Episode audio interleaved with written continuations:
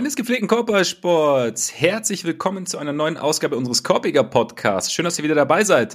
Es ist Mittwoch.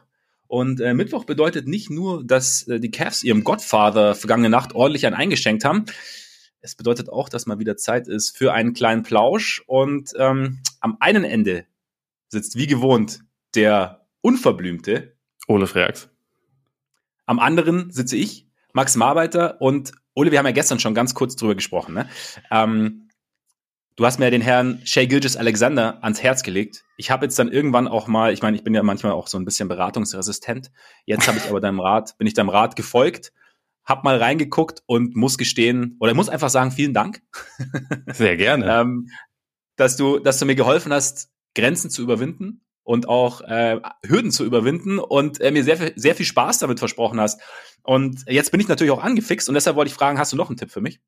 Ist es äh, spezifisch bezogen auf Teams, die nicht gut sind oder äh, oder oder kann es einfach alles. alles. Mögliche sein? Ich meine, ich habe ja, ich habe ja äh, neulich schon mal gesagt, dass mir die Pacers sehr viel Freude bereiten. Die haben natürlich seitdem jetzt ziemlich viel verloren und haben einen angeschlagenen Tyrese Halliburton, aber dafür haben sie jetzt gerade die Warriors geschlagen ohne Halliburton, weil Andrew Nembhard der mhm. äh, ein, ich glaube, an Nummer 31 oder so gepickt wurde, äh, sich anschickt, sich ins äh, Rookie of the Year Rennen mit einzuschalten, äh, weil er vollkommen abgegangen ist. Der Kollege hat ja auch schon gegen die gegen die Lakers einen Game Winner versenkt und ist äh, der gefällt mir gut. Ähm, dann klar, Kings hatten wir drüber gesprochen, das ist äh, immer ein Tipp.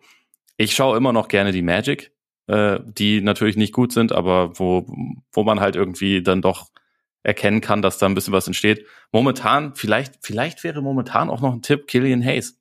Der Killian Hayes, okay. Der rettet gerade so ein bisschen seine NBA-Karriere. Also hat momentan irgendwie, dadurch, dass jetzt äh, Kate raus war, dass, dass Ivy raus war, äh, oder dass, dadurch, dass beide raus sind, ist er halt nochmal irgendwie so in die Starting Five katapultiert worden. Und auf einmal kriegt er es hin, auf NBA-Niveau zu scoren, was vorher einfach wirklich das größte Problem war. Und er hat so ein paar mhm. andere Sachen, die halt einfach, die halt einfach ziemlich nice sind. Also so sein, sein Playmaking, auch seine Defense, wie, wie schnell er das Spiel teilweise liest und so. Also da ist schon irgendwo ein ziemlich guter Spieler in ihm quasi versteckt.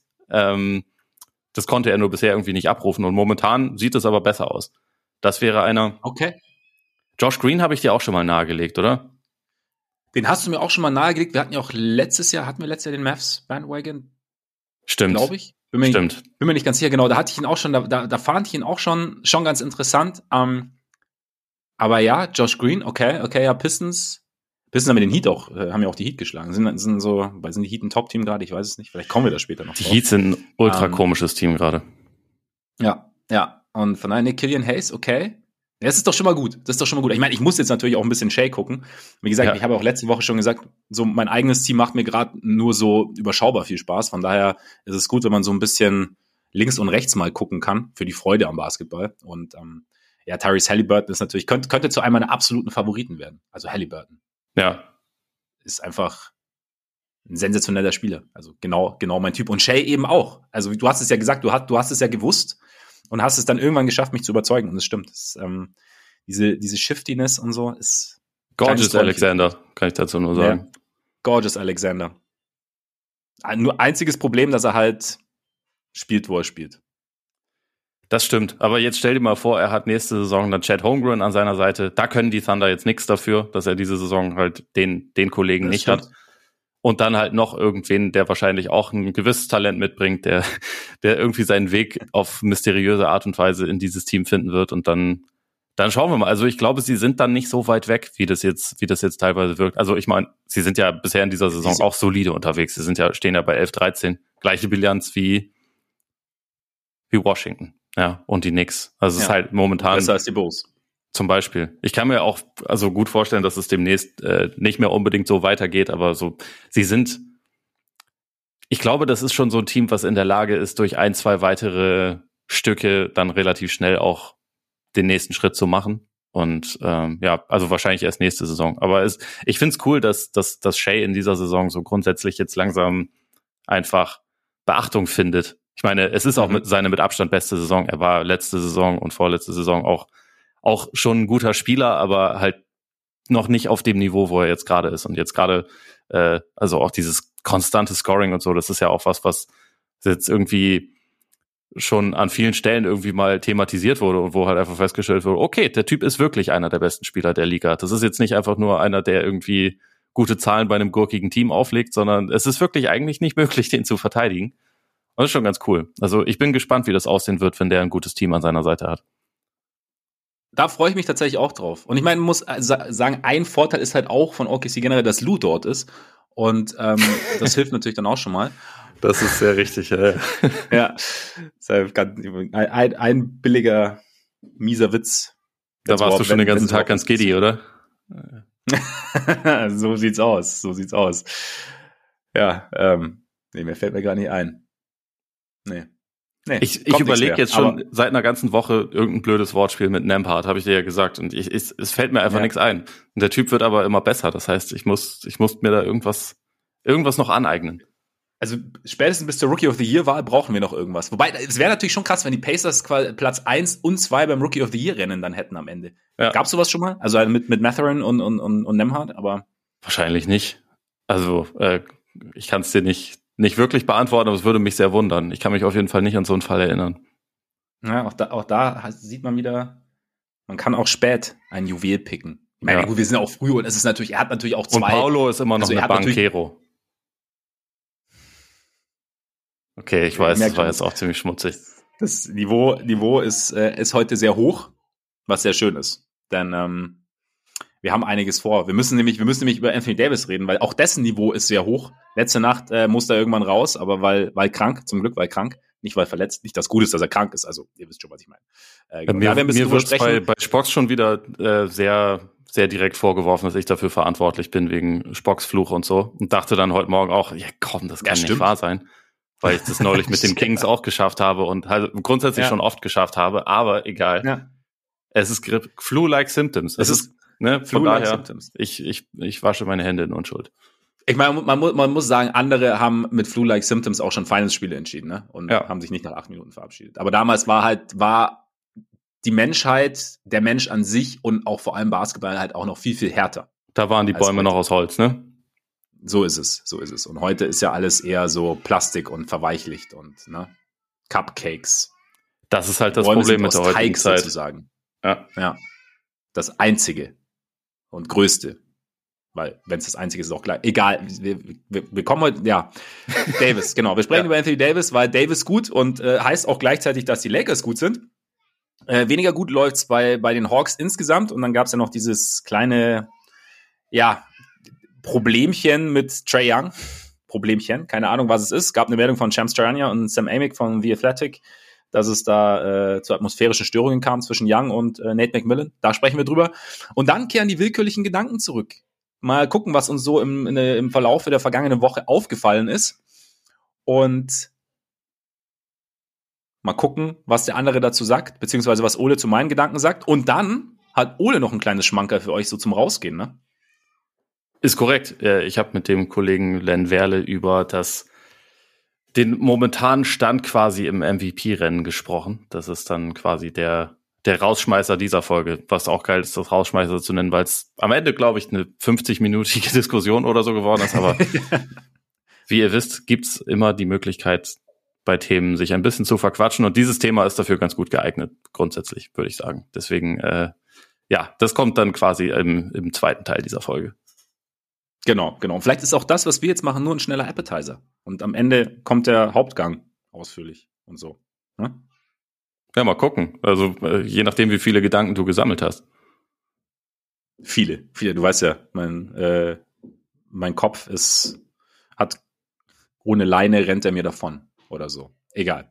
Du ähm, weißt die Folge auf jeden Fall später an dich wie, wie Dylan bei, bei Making the Band damals. Who are the five greatest rappers in the world? Dylan. Dailan, Dailan, Dailan und Dailan. Ne? So, das erwarte ich ungefähr heute von dir. Okay, ähm, was genau muss ich mir jetzt anschauen, um das, äh, um das zu verstehen? Also Chappelle Show, hallo, Making the Band.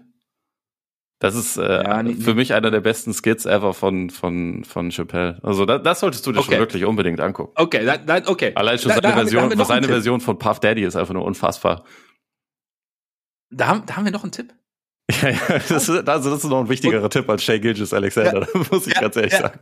Also Ole versorgt mich quasi mit allem, was ich so brauche. Genau. Und wir, pass auf, Übergang, Wahnsinn. Wir versorgen, versorgen euch auch gern mit extra Content. Ähm, zum Beispiel sowas, was, äh, was Ole und Len gemacht haben, bekommt ihr normalerweise auf unserer Patreon-Seite. Denn unter patreon.com slash Podcast und Korpiger mit. Richtig könnt ihr uns sehr gerne mit monatlichen Beiträgen unterstützen, wenn ihr denkt, dass das, was wir hier tun, unterstützenswert ist. An dieser Stelle bedanken wir uns auch natürlich wie immer recht herzlich bei allen, die das schon tun. Und wie gesagt, dafür gibt's extra Content, zum Beispiel eben, ja, mal extra Folgen. Wir sprechen über einzelne Spiele. Der Sehtest, Tyrese Halliburton war da. Eventuell kommt mal Shay Gilgis Alexander. Demnächst gibt's da auch noch eine kleine Ankündigung. Also von daher schaut da gerne mal rein.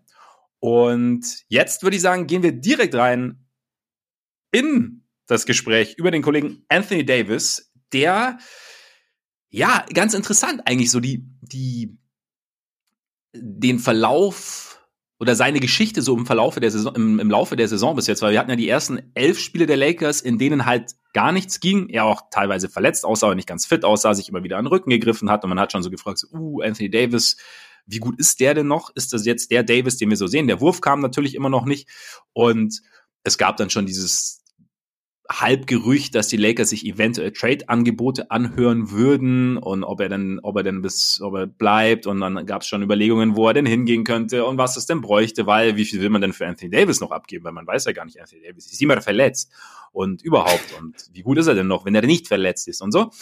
Ja, und jetzt haben wir halt so die letzten zehn Spiele der Lakers, in denen die Lakers, also vor dem Cavs-Spiel, weil das Cavs-Spiel müssen wir so ein bisschen ausklammern. Wie gesagt, acht Minuten gespielt, hatte wohl leichtes Fieber, ist dann auch raus, weil sich einfach nicht so gefühlt hat. Man hat es auch, finde ich, gemerkt am Anfang, dass die Lakers auch anders gespielt haben mit ihm auf dem Feld, als sie es normalerweise tun, so in letzter Zeit. Genau, aber in diesen zehn Spielen davor, also die Lakers bei 8-2 gewesen, klar, haben wir auch schon gesagt, gab Spiele gegen, also mehrmals gegen die Spurs gespielt und, und gegen Teams, die nicht unbedingt gewinnen wollten. Allerdings haben sie dann auch gegen die Bucks gewonnen und äh, da hat Davis ordentlich an aufgelegt, hat äh, in diesen zehn Spielen 35,3 Punkte gemacht, 15,6 Rebounds geholt, 2,9 Blocks, ähm, 64,8 Prozent aus dem Feld, 45,5 Prozent seiner Dreier, aber eigentlich kaum noch einen Dreier genommen, 88 Prozent Freiwürfe.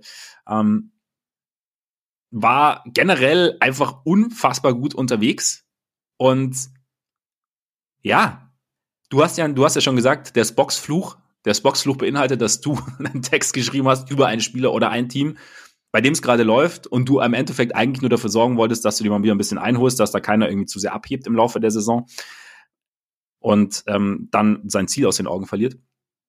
Was hast du denn ausgemacht bei Davis so in den in den letzten Spielen? Was hat sich denn was hat sich denn so verändert, dass auf einmal nicht nur er halt einfach so dominiert, wie man es schon lange nicht mehr gesehen hat und gleichzeitig eben auch die Lakers wieder ein bisschen in die Spur gefunden haben?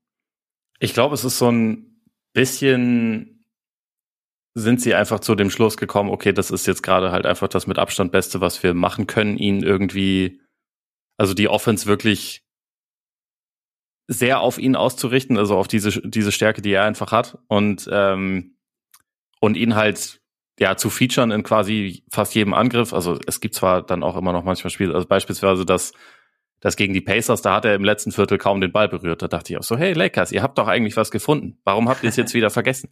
Aber äh, überwiegend war es halt über die letzten Wochen wirklich anders. Also dass, ähm, dass es halt eher war, okay, Davis wird eigentlich permanent gesucht, wird permanent gefüttert und wird aber auch auf gute Arten und Weisen in Szene gesetzt. Und das, das ist, glaube ich, auch etwas, was sich so ein bisschen, bisschen gewandelt hat im Sinne von, dass, dass sie das jetzt besser vorbereiten, wie sie ihn halt in gute Positionen bringen, ähm, dass sie also, dass sich auch so die, die Chemie gerade zwischen ihm und Westbrook und auch zwischen ihm und LeBron und so, dass das jetzt an einem, an einem Punkt ist, wo sie einfach ziemlich genau wissen, in welchen Spots er den Ball braucht und wie er dann dominieren kann. Und dann, und das ist vielleicht der wichtigste Faktor, es ist bei Davis halt auch, glaube ich, so ein bisschen Mindset-Ding. Also ich meine, ich habe da über die, mhm. die letzten Jahre mit, ähm, mit meinem Bruder ja auch öfter mal drüber gesprochen, weil er ja auch von Zeit zu Zeit sich mal ein bisschen hat frustrieren lassen von der, äh, von der Spielweise von Davis, weil es halt, er hat so diese Phasen gehabt, wo er irgendwie relativ viel am Korb gemacht hat und das so ein bisschen, also sich darüber quasi ins Spiel reingefühlt hat und dann meistens auch ziemlich gute Spiele hatte.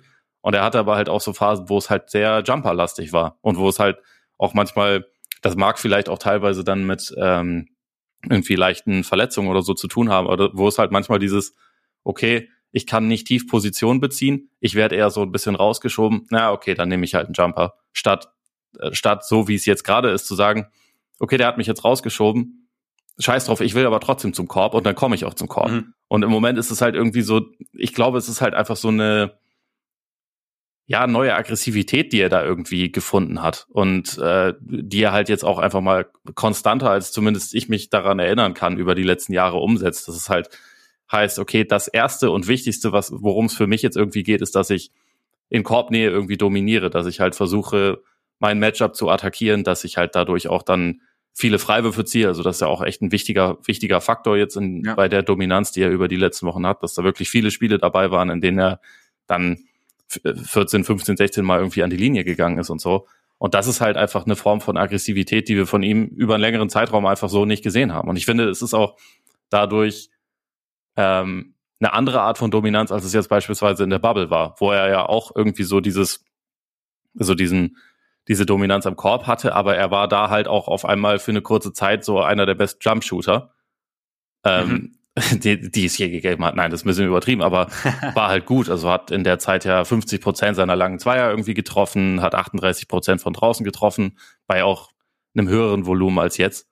Und da, das war halt etwas, was er danach nicht bestätigen konnte. Ich glaube, dieses, wenn der Körper mit, äh, mitmacht, äh, dieses Dominieren am Korb, was er jetzt gerade macht, das denke ich halt ist eher, also das kann er eher konservieren als dieses, okay, ich habe jetzt eine richtig heiße Shooting-Phase. Und ich meine, auch, also der Wurf war jetzt über die letzten Spiele auch besser, auf jeden Fall. Also beispielsweise gegen die Bucks war er aus der Mitteldistanz auch automatisch. Also da, das, das war schon, ja. das war schon auch ein Teil davon. Aber ich habe nicht das Gefühl, dass er davon getragen wird, sondern ich habe das Gefühl, er wird davon getragen, dass er halt wirklich in Korbnähe einfach unfassbar dominant ist und seine diese ganzen Attribute, die er da vereint, das ist ja auch fast einzigartig, ne? Also so der, der, der Touch, den er hat, die Länge, die Athletik, die, auch die Schnelligkeit und ähm, die Postmoves und so, das hat sonst halt Janis, ne, von der Kombination her. Mhm. Aber sonst hat das ja eigentlich keiner. Und das ist dann halt schon auch einfach eine, eine ziemlich krasse Waffe. Und die Lakers, ja, setzen ihn da gut in Szene. Ich finde es auch ganz interessant, dass sie jetzt halt, wo es, also ich habe das Gefühl, sie verstehen langsam ein bisschen, was für ein Team sie sind. Weil eigentlich sind sie Team Rim Pressure. Sie sind nicht Team wir haben Spacing oder irgendwas, sondern eher, ja. wir können eigentlich permanent Druck auf den Korb ausüben, weil du hast mit LeBron, also, ja, wahrscheinlich so den Rim-Pressure-Spieler der letzten 20 Jahre. Ne? Also gut, ja. momentan ist es, ist es vielleicht eher Janis, aber LeBron ist ja auch immer noch jemand, der halt den Weg zum Korb sucht und findet. Und das ist ja auch die Stärke von Westbrook eigentlich. So, und ich finde Westbrook im Moment teilweise, also in dem Bucks-Spiel, was der da äh, Playmaking-mäßig abgeliefert hat, war überragend mhm. gut. Mhm. Ähm, also das findet sich irgendwie langsam so ein bisschen mehr und ähm, sie, sie haben das irgendwie realisiert. Sie laufen dadurch jetzt nicht unbedingt äh, irgendwie, so wie das halt viele Teams machen, so hohe Pick-and-Rolls irgendwie auf Höhe der, der Dreierlinie oder so, sondern sie machen das halt irgendwie alles schon ein bisschen weiter unten. Ähm, da mhm. hat da hat äh, Nikias Duncan von, von Basketball News auch einen ganz interessanten Artikel drüber geschrieben, halt über so dieses dieses ähm, Pick and Roll quasi innerhalb der Dreierlinie, wo, wo Davis dann ja. der Screener ist und irgendwie den, den Block stellt, eigentlich schon so am, am Zonenrand teilweise, so dass halt er und der ballführende Spieler, was dann halt meistens Westbrook oder LeBron ist, dass halt beide schon quasi relativ in Korbnähe sind, wo, wo das dann dazu führt, dass halt es schwer ist, da irgendwie auszuhelfen, wo halt Switching eigentlich keine Option ist, weil du ja Davis dann auch nicht unbedingt von einem kleinen Spieler verteidigt sehen willst und so, mhm. wo halt einfach Vorteile entstehen. Und das ist kräftezehrend. Deswegen bin ich halt eh natürlich wie immer bei Davis auch gespannt, wie lange das irgendwie so geht. Aber so für den Moment ist es einfach wirklich sehr kompliziert, das irgendwie zu verteidigen. Und es ist halt, also bringt ihn auf eine Art und Weise in, in Positionen, dass er halt einfach wirklich seine, seine Fähigkeiten richtig krass zur Geltung bringen kann. Und ja, es ist, es ist überragend, was er im Moment spielt, muss man echt ganz klar sagen. Ja, ich, ich finde es ganz interessant, was du vorher gesagt hast, dass er eben halt so, dass, dass der, der Jump, der, der Wurf nicht, nicht das entscheidende Ding ist. Und das, das fand ich jetzt auch gegen, gegen Milwaukee zum Beispiel. Also ich habe so das Gefühl, die Sicherheit kommt quasi durch das, was er, was er am Ring macht und der, der Rhythmus. Und dann ist der, und dann hast du halt solche, solche Momente wie gegen Milwaukee, in denen er dann halt irgendwie die, die schwierigen Midrange-Jumper, die eigentlich gut verteidigt sind, trifft oder auch im, im Rückwärtsfallen trifft, ein Fadeaway trifft oder so. Und, und, und das, wie du sagst, ich glaube, das ist halt so das Entscheidende, dass das halt eben nicht die, dieser Satz, wenn Davis, wenn der Wurf wieder fällt, aber wir wissen nicht, dass er wieder fällt, was, was, oder ob er wieder fällt, wie er wieder fallen wird. Was wir wissen ist, dass Davis eben alles, was du angesprochen hast, dass er das halt, wenn der Körper mitmacht, ist natürlich auch wieder ein Wenn, aber grundsätzlich, wenn er, wenn er fit Basketball spielt, dass das, dass er das eigentlich immer machen kann, so mehr oder weniger. Und, mhm. und wie du sagst, ich finde auch ganz interessant, dass die, dass die Lakers da eben irgendwie jetzt auch, ja, so eine Identität gefunden haben auch so dieses Versprechen, dass LeBron ja, das haben wir auch schon ein paar Mal angesprochen, dass LeBron vor der Saison gegeben hat, dass sie die Offense durch Davis laufen, ist auch wirklich so. Ich finde auch krass, wie er halt einfach, wie man sieht, dass er einfach in jedem Angriff, also er ist halt als Pickster in jedem Angriff irgendwie involviert und äh, Jovan Buha von, von The Athletic hat da ja auch einen, einen langen Artikel geschrieben und hat da auch mal die ähm, Pick-Stats von, äh, von Davis rausgesucht und so die, die ersten elf Spiele mit den zehn Spielen danach dann irgendwie verglichen und er setzt halt quasi seit seit diesem Run setzt er fast 20 Picks mehr als in den ersten elf Spielen pro Spiel. Und ähm, das, also man sieht's und es ist dann aber auch nochmal, ich meine, es ist dann schon auch mal, noch mal eine Nummer. Also es sind dann, keine Ahnung, wenn man es ganz extrem ausformulieren will, ist es fast doppelt so viel im Endeffekt. Mhm. Und ja, und ich finde auch so, es ist halt auch, ich meine, du hast die, die tiefen Picks angesprochen. Ich finde schon, dass er auch noch hoch, dass sie es hoch machen, aber das ist, es muss nicht unbedingt der, das Ende der Possession sein. Aber er ist ja, auf jeden genau. Fall direkt mit, mit drin und, und, und dann geht's schon mal so los und dann vielleicht dann nochmal hin. Und es ist halt so dieses, ja, die Offense läuft durch ihn und, und, und da diese Aggressivität, die du angesprochen hast, rundet es dann irgendwie ab und, und ja, und, und, und Westbrook finde ich halt auch, also du hast ihn angesprochen, jetzt mir auch rausgeschrieben, ich finde es halt schon, wenn er so spielt wie Milwaukee und dann diesen, diese Pass-First-Mentalität so ein bisschen hat, also attackieren und dann daraus aus dieser, aus seiner Dynamik, die er immer noch mitbringt, dann seine, seine Mitspieler suchen und das dann von der Bank, Finde ich schon ganz interessant. Zumal haben ja auch schon viele, viele gesagt, dass er, wenn er von der Bank kommt, dann halt natürlich auch so teilweise, wenn er nicht mit Davis spielt, nicht mit LeBron spielt oder nur mit einem von beiden spielt, gerade mit Davis, dann durchaus auch öfter mal den Ball haben kann und, und sein Ding durchziehen kann. Und das ist halt so dieses, dann auch seinen Rhythmus finden kann. Und da, ja, die Lakers haben da irgendwas gefunden. Trotzdem, oder was heißt trotzdem? Gleichzeitig eigentlich eher. Also klar, Davis, wenn fit, alles wunderbar. Wie, wie schätzt du es denn ein, wie viel sie gefunden haben. Ich finde zum Beispiel halt dieses Guard-Play ist halt immer noch, ja, sehr wackelig. Also, keine Ahnung, Beverly spielt eine ganz schwache Saison bis jetzt. Der Dreier fällt nicht. Ähm, es ist eher so ein bisschen so dieses Gefühl, dann, dann spielt man Troy Brown Jr. und weiß ich, ich habe meine eigene Troy Brown Jr. Experience gehabt. Es ist halt immer so ein bisschen, man, man erwartet sich eigentlich, da, da könnte mehr gehen und dann, dann gibt es manchmal so ein, wie so einen kleinen Sneak Peek oder man hofft, dass es ein Sneak Peek ist und dass dann noch mehr kommt und dann hast du aber wieder so ein paar Spiele, in denen nichts ist. Ähm, und ja, so hast du, also ich finde, gerade auf den kleinen Positionen hast du halt immer noch sehr, sehr wenig, worauf du dich verlassen kannst. Jetzt nehmen wir mal an, die Lakers würden noch einen kleineren bis mittelgroßen Trade einfädeln. Und wir nehmen an, und wir, wir nehmen an, dass das, was jetzt gerade, was wir jetzt gerade sehen, die letzten zehn Spiele, die Blaupause für den Rest der Saison ist und dass Davis auch mehr oder weniger fit bleibt. Mehr oder weniger. Also, keine Ahnung, hin und wieder ausfallen, denke ich, wird er schon. Kann ich mir vorstellen. Aber nehmen wir mal an, das, das ist so die Grundvoraussetzungen. Wie, wie schätzt du die Lakers dann ein? Auch mit Blick auf den relativ komplizierten Stretch, den sie jetzt haben. Finde ich schwer zu sagen, weil es momentan schon wirklich sehr, sehr von dieser Dominanz von, von Davis natürlich abhängt. Also sowohl offensiv als auch defensiv, wo er halt auch der Unterschiedsspieler ist und der das irgendwie ja. alles irgendwie so ein bisschen, bisschen zusammenhalten muss idealerweise, äh, also das, das hatte ich in dem Artikel ja auch geschrieben, idealerweise wäre das, was er gerade machen muss und wie viel sie von ihm verlangen, idealerweise wäre das halt in den Playoffs der Fall und äh, ja. und nicht halt früh in der Regular Season, weil man halt denkt, okay, da sind noch irgendwie, da ist noch viel, ziemlich viel zu machen und wir wollen unsere Körner nicht jetzt schon verschießen sozusagen.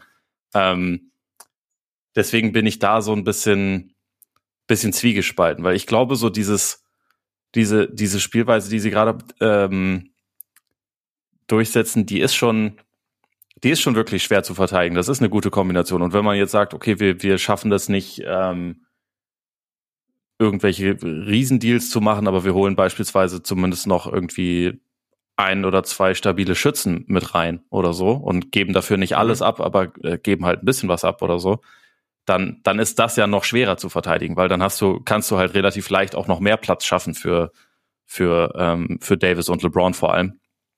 Und dann ist diese Kombination offensiv ja schon sehr gut. Aber gleichzeitig, es ist halt auch wirklich davon abhängig, dass, dass Davis das über einen, äh, über einen längeren Zeitraum machen kann. Und da, da mhm. bin ich einfach ein bisschen vorsichtig, was das angeht. Und ähm,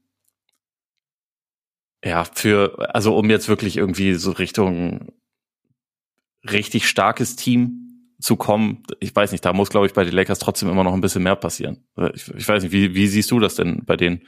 Ähnlich. ich frage mich halt immer, okay, was, was ist sozusagen der Peak für die Lakers oder wie hoch, wie weit können LeBron und Davis die Lakers noch führen? Das ist, also Davis, finde ich, sieht man gerade, wenn es optimal läuft. Ey, keine Ahnung, ich kann LeBron irgendwie nicht mehr einschätzen. Das ist so ein bisschen mhm. eins. Also er ist natürlich immer noch wahnsinnig gut, aber also wie gut, der wie viel beste Spieler ist LeBron in der Playoff-Serie? Oder wäre LeBron in der Playoff-Serie? Das ist für mich irgendwie so das und ich, und ich sage das nicht, weil ich jetzt sage, LeBron ist maximal fünf bester Spieler, sondern es ist einfach, weil ich es überhaupt nicht einschätzen kann. Und ich glaube schon, dass ich denke, okay, ähm, er kann vielleicht auch noch mal ein paar Spiele, er kann noch mal ein paar Spiele dominieren. Wäre zum Beispiel eine Sache, die mich nicht überraschen würde. Gleichzeitig gibt es vielleicht mittlerweile schon, ja, Coverages, mit denen er vielleicht mehr Probleme hat als früher, einfach halt aufgrund von 20 Jahren NBA. Und des Alters. Und deshalb ist das so ein bisschen mein Fragezeichen. Ich glaube, die, was du angesprochen hast, diese Baustelle, eben, dass diese, dass halt nahezu kein Spacing oder wahnsinnig wenig Spacing da ist, das, und vor allem kein verlässliches Spacing. Also es kann schon sein, dass in einem Spiel mal was wirklich gut läuft. Also ich meine, Lonnie Walker zum Beispiel, finde ich, ähm, spielt eigentlich eine ziemlich gute Saison. Und gegen Milwaukee war er ja, also aus allen Lagen mehr oder weniger heiß. Aber dieses Verlässliche, wo du sagst, okay, die Lakers, das, das bekommen die Lakers von ihren Rollenspielern, das finde ich halt sehr, sehr schwer irgendwie einzuschätzen. Und da, ja ja, deshalb, wie du sagst, verlässliche Schützen würden auf jeden Fall helfen. Ähm, so die Idee, Davis halt jetzt größtenteils einfach als Center spielen zu lassen, ist, glaube ich, schon, schon gut. Aber vielleicht dann auch, ja, wie, was macht es mit seinen Kräften dann, dann hinten raus? Was macht es mit seinem Körper hinten raus? Ist natürlich die Frage. Aber für mich ist auch echt so ein bisschen die Frage, okay, wie, wie viel beste Spieler kann LeBron noch in der Playoff-Serie sein? Ohne, dass ich dafür eine Antwort habe. Ich, da würde ich dazu tendieren, er kann der beste Spieler in der Playoff-Serie sein, gegen fast alle Teams. Ähm, ich glaube, dass das, dass das, also dieses Vertrauen habe ich irgendwie schon noch. Ich, mhm. ich sehe eher das Problem, dass man halt da hinkommen muss und dass das halt nicht wie früher ja. möglich ist, dass, äh, dass LeBron sich dafür halt quasi so ein bisschen zurücknimmt und dann ausgeruht in die Playoffs reingehen kann. Ich glaube, das ist halt einfach ein relativ großes Problem mhm. und deswegen kommen wir vielleicht an dieses Idealszenario gar nicht mehr ran. Das, also das könnte ich mir tatsächlich ganz gut vorstellen. Und auch dieses, ähm, wie der, Schedule jetzt halt meistens dann auch in den, in den Playoffs ist, äh, dass halt jedes zweit, jeden zweiten Tag irgendwie gespielt wird. Das kommt ihm, glaube ich, auch nicht unbedingt entgegen. Also, weil man halt, äh, wenn er quasi jeden Tag so seine, seine Peak-Performance abrufen muss und so, ich weiß nicht, inwieweit das noch in jedem Alter, äh, äh, an jedem Tag irgendwie möglich ist. Ja, ich glaube genau das ist auch so ein Ding, also was, also was ich, was ich, was bei mir dann auch so mit reinspielt, also halt der Gesamtkontext. Also so die Saison ist jetzt gelaufen, bis jetzt gelaufen, wie sie gelaufen ist. Das heißt, du hast halt schon mal, du läufst schon mal hinterher. Das heißt eben, wie du sagst, du hast jetzt nicht diese Pausen, die du dir normalerweise vielleicht mal nehmen würdest, weil ja, also sonst ist entweder Play-in oder gar nichts, weil du halt einfach schon ein bisschen hinterherläufst. Und dann eben, wie gesagt, dann kommst du in, in eine Playoff-Serie, du hast es ja angesprochen, ich wiederhole es jetzt nicht nochmal. Und dann, deswegen meine ich, also wie, also wie in, in einer realistischen Playoff-Serie, wie viel Spielen kann er der wie viel beste Spieler sein? Und wie gesagt, ich habe das nicht gesagt, um zu sagen, ja, eben LeBron ist nicht mehr so gut und er kann nicht mehr der beste Spieler sein. Einfach nur so. Das LeBron ja, Hier, jetzt, jetzt haben wir es. Washed King. Nee, aber jetzt genau, aber an welchem Punkt oder wie kann es in, in einer realistischen Playoff-Serie aussehen? Und ja, da bin ich, bin ich sehr gespannt. Und dann eben, wie, wie, man weiß eben nicht, wie das Team sich noch entwickelt, rein personell im Laufe der Saison. Mal gucken. Ja. Ja, richtig zufrieden können sie eigentlich beim Supporting Cast fast nur mit Austin Reeves und Lonnie Walker sein. Äh, zumindest so was, ja. was, was meine Eindrücke sind. Ähm, sonst ist es wirklich sehr, sehr wechselhaft. Gerade bei Dennis Schröder habe ich auch das Gefühl, dass da irgendwie noch nicht so ganz klar ist, wie sie ihn einsetzen wollen, weil er bisher halt irgendwie eine Usage Rate von zehn Prozent hat oder so, die Richtung PJ Tucker fast schon geht. Also der hat wirklich keinen, keinen großen Einfluss momentan auf die Offensive. Sie haben aber vielleicht auch gerade einfach ein bisschen zu viele Guards da rumlaufen. Ne? Also Beverly hast du angesprochen. Ja. Das ist halt schon einigermaßen katastrophal, was der in dieser Saison spielt. Zumal er auch defensiv bisher nicht, nicht gut ist. Also ja. ähm, das war jetzt bisher nicht unbedingt eine, eine Home Run-Verpflichtung, kann man auf jeden Fall so sagen. Ja, konnte man so aber auch nicht erwarten. Also, dass es wirklich so läuft jetzt. Also Nee, nee, absolut nicht. Also ich dachte ja auch, dass das wäre schon sinnvoll, so jemanden da reinzuholen, ja. aber dass er dann so spielt, ja. das äh, ist, ist schon schwierig. Ich meine, wir haben ja noch ein paar Spiele. Was, was wir im Laufe der Saison immer wieder lernen, ist, dass ähm, abschließende Urteile nach x Spielen nicht immer Sinn ergeben, weil du ja, weil sich gewisse Dinge ändern. Also, wie gesagt, wir sprechen ja jetzt auch anders über die Lakers, als wir es noch vor zwei Wochen getan haben. Und auch über Davis. Ja, absolut. Sollen wir damit ein abschließendes Urteil über Trey Young fällen? ja, unbedingt. Weil das war natürlich eine der größeren Stories des Wochenendes. Ich habe es vorher schon gesagt, ähm, Shams Charania und Sam Amick von The Athletic hatten ein Stück draußen, dass es am Freitag haben die Hawks gegen die Nuggets gespielt, haben auch gewonnen am Ende. Und äh, vor diesem Spiel hat äh, Young hat Schulterprobleme, hat, äh, hat sich da behandeln lassen und Nate McMillan soll ihn gefragt haben, ob er denn am Shootaround teilnehmen will. Dann weiter Treatment bekommen will und dann schauen will, ob er spielen kann. Trey hat dann gesagt, hm, er wird sich lieber auf die Behandlung fokussieren, nicht beim Shootaround mitmachen und dann später entscheiden, ob er spielt. Dann soll Nate McMillan gesagt haben, was, kein Shootaround? Also entweder von der Bank kommen oder gar nicht kommen. Dann hat Jan gesagt, gut, Coach, dann gar nicht und war nicht beim Spiel. ähm, und das soll so ein bisschen, war Quintessenz des Artikels auch so ein bisschen, ja, stellvertretend für diese, ja, interne Problematiken bei den Hawks sein. Ähm, es soll wohl schon mehrere Team-Meetings gegeben haben dieses Jahr. Man, einige innerhalb der Organisation sollen den Leadership-Stil von Young in Frage stellen. Äh, Sam Amick war dann auch nochmal im Real Ones Podcast von Roger Bell und Logan Murdoch. Ähm, so sei, hat er nochmal gesagt, so Mikrokosmos eines ja, von größeren Problemen bei den Hawks und er, er ging dann auch so weit, um zu sagen, hey, also wenn er denkt, dass wenn Spieler, wenn die, seine Mitspieler sich entscheiden müssen zwischen Macmillan und Young, dass er dann, ähm, dass sie eher Macmillans Seite nehmen würden, aber es sei jetzt nicht nichts, was man nicht fixen könnte und ja, so ein bisschen das Ding. Und dann gab es eben, haben sich mittlerweile auch Young und Macmillan dazu geäußert. Young hat gesagt, es sei schwer für, für Leute einzuschätzen, was wirklich Sache sei, die die Situation nicht wirklich kennen. Er findet es natürlich schade, dass was nach draußen gegangen ist und ähm, es soll, sei halt privat, eine private Angelegenheit, die da irgendwie publik gemacht wurde und das sei traurig und ähm, wenn es intern geblieben wäre, wäre es wahrscheinlich nicht so groß gewesen. Und McMillan hat auch nochmal gesagt, eine Sache, auf die er besonders eingehen will, ist, dass er nicht gesagt hat, dass Trey oder nicht Trey zur Wahl gestellt hat, nicht beim Spiel zu erscheinen, weil er nie einem Spieler sagen würde, dass er nicht zum Spiel kommen soll. Also das war nochmal so ein, so ein Fakt. Er hat auch gesagt, es war irgendwie Miss Missverständnis, Misscommun Misscommunication und so. Ja, ich finde sowas immer wahnsinnig schwierig, weil es halt echt sehr, sehr viel Hörensagen ist und sehr, sehr, ich meine, klar, man, man kennt Chams, der ja relativ gut vernetzt ist und dann, ja, denkt man, dass da vielleicht ein bisschen mehr dran sei. Kannst du dir auch vorstellen, dass da was aufgeblasen wird und mehr draus gemacht wird, als es eigentlich ist? Oder denkst du nach allem, was du jetzt so gehört hast von allen Beteiligten, auch eben von, von den Reportern, plus, weil du ja auch gesagt hast, wenn Dinge nach außen getragen werden in der NBA, ist es ja oft, steckt da ja auch so ein bisschen Kalkül dahinter von dem Personenkreis, der es nach außen trägt. was machst du so ein bisschen aus der ganzen Geschichte? Ich glaube, es ist halt dadurch einfach eine etwas äh, interessante Saison, äh, Situation, weil es halt die Hawks sind und die halt da schon eine gewisse Historie mit haben. Also ich glaube eigentlich, mhm. dass diese, dass diese Geschichte jetzt zwischen Trey und Macmillan, ich glaube nicht, dass das irgendwas weltbewegendes sein muss eigentlich. Ich glaube auch, dass das äh, äh, wahrscheinlich schon öfter mal irgendwie vorkommen kann und dann ist man vielleicht irgendwie kurz kurz sauer und dann ist es aber auch erledigt oder so. Ähm, das Ding ist halt einfach nur, dass es nach außen gedrungen ist, ist, glaube ich, ein Problem. Und es ist halt auch nicht das erste Mal, dass sowas nach außen dringt bei den Hawks, sondern das ist über die letzten Jahre halt immer wieder passiert. Also mhm. mit irgendwelchen Geschichten über Team-Meetings, mit irgendwelchen Geschichten über äh, Trey hasst Lloyd Pierce oder auch Trey hasst Macmillan. Ne? Es, es gab es ja auch durchaus schon letzte Saison. Ähm, das, das war ja letzte Saison auch alles andere als, als äh, eine ruhige, angenehme Fahrt durch die Spielzeit, die die, die Hawks hatten. Sondern mhm. es gibt ja immer wieder solche Geschichten. Und ich glaube, das ist halt einfach der Grund, weshalb ich da denke, ähm, selbst wenn diese eine Geschichte jetzt vielleicht nicht riesengroß ist, es spricht schon irgendwie dafür, dass da insgesamt halt so diese, äh, die, diese Kultur in der Organisation vielleicht einfach nicht da ist, wo sie sein sollte. Ähm, ja. Was ich jetzt dann auch nicht irgendwie nur an einer äh, Person festmachen würde oder so, aber was halt für mich schon so ein bisschen der Eindruck ist. Und ich finde es ich find's irgendwie schade und auch ein bisschen irritierend, weil ich eigentlich mal dachte, das ist jetzt vielleicht die Saison, wo wir über die Hawks einfach nur so als,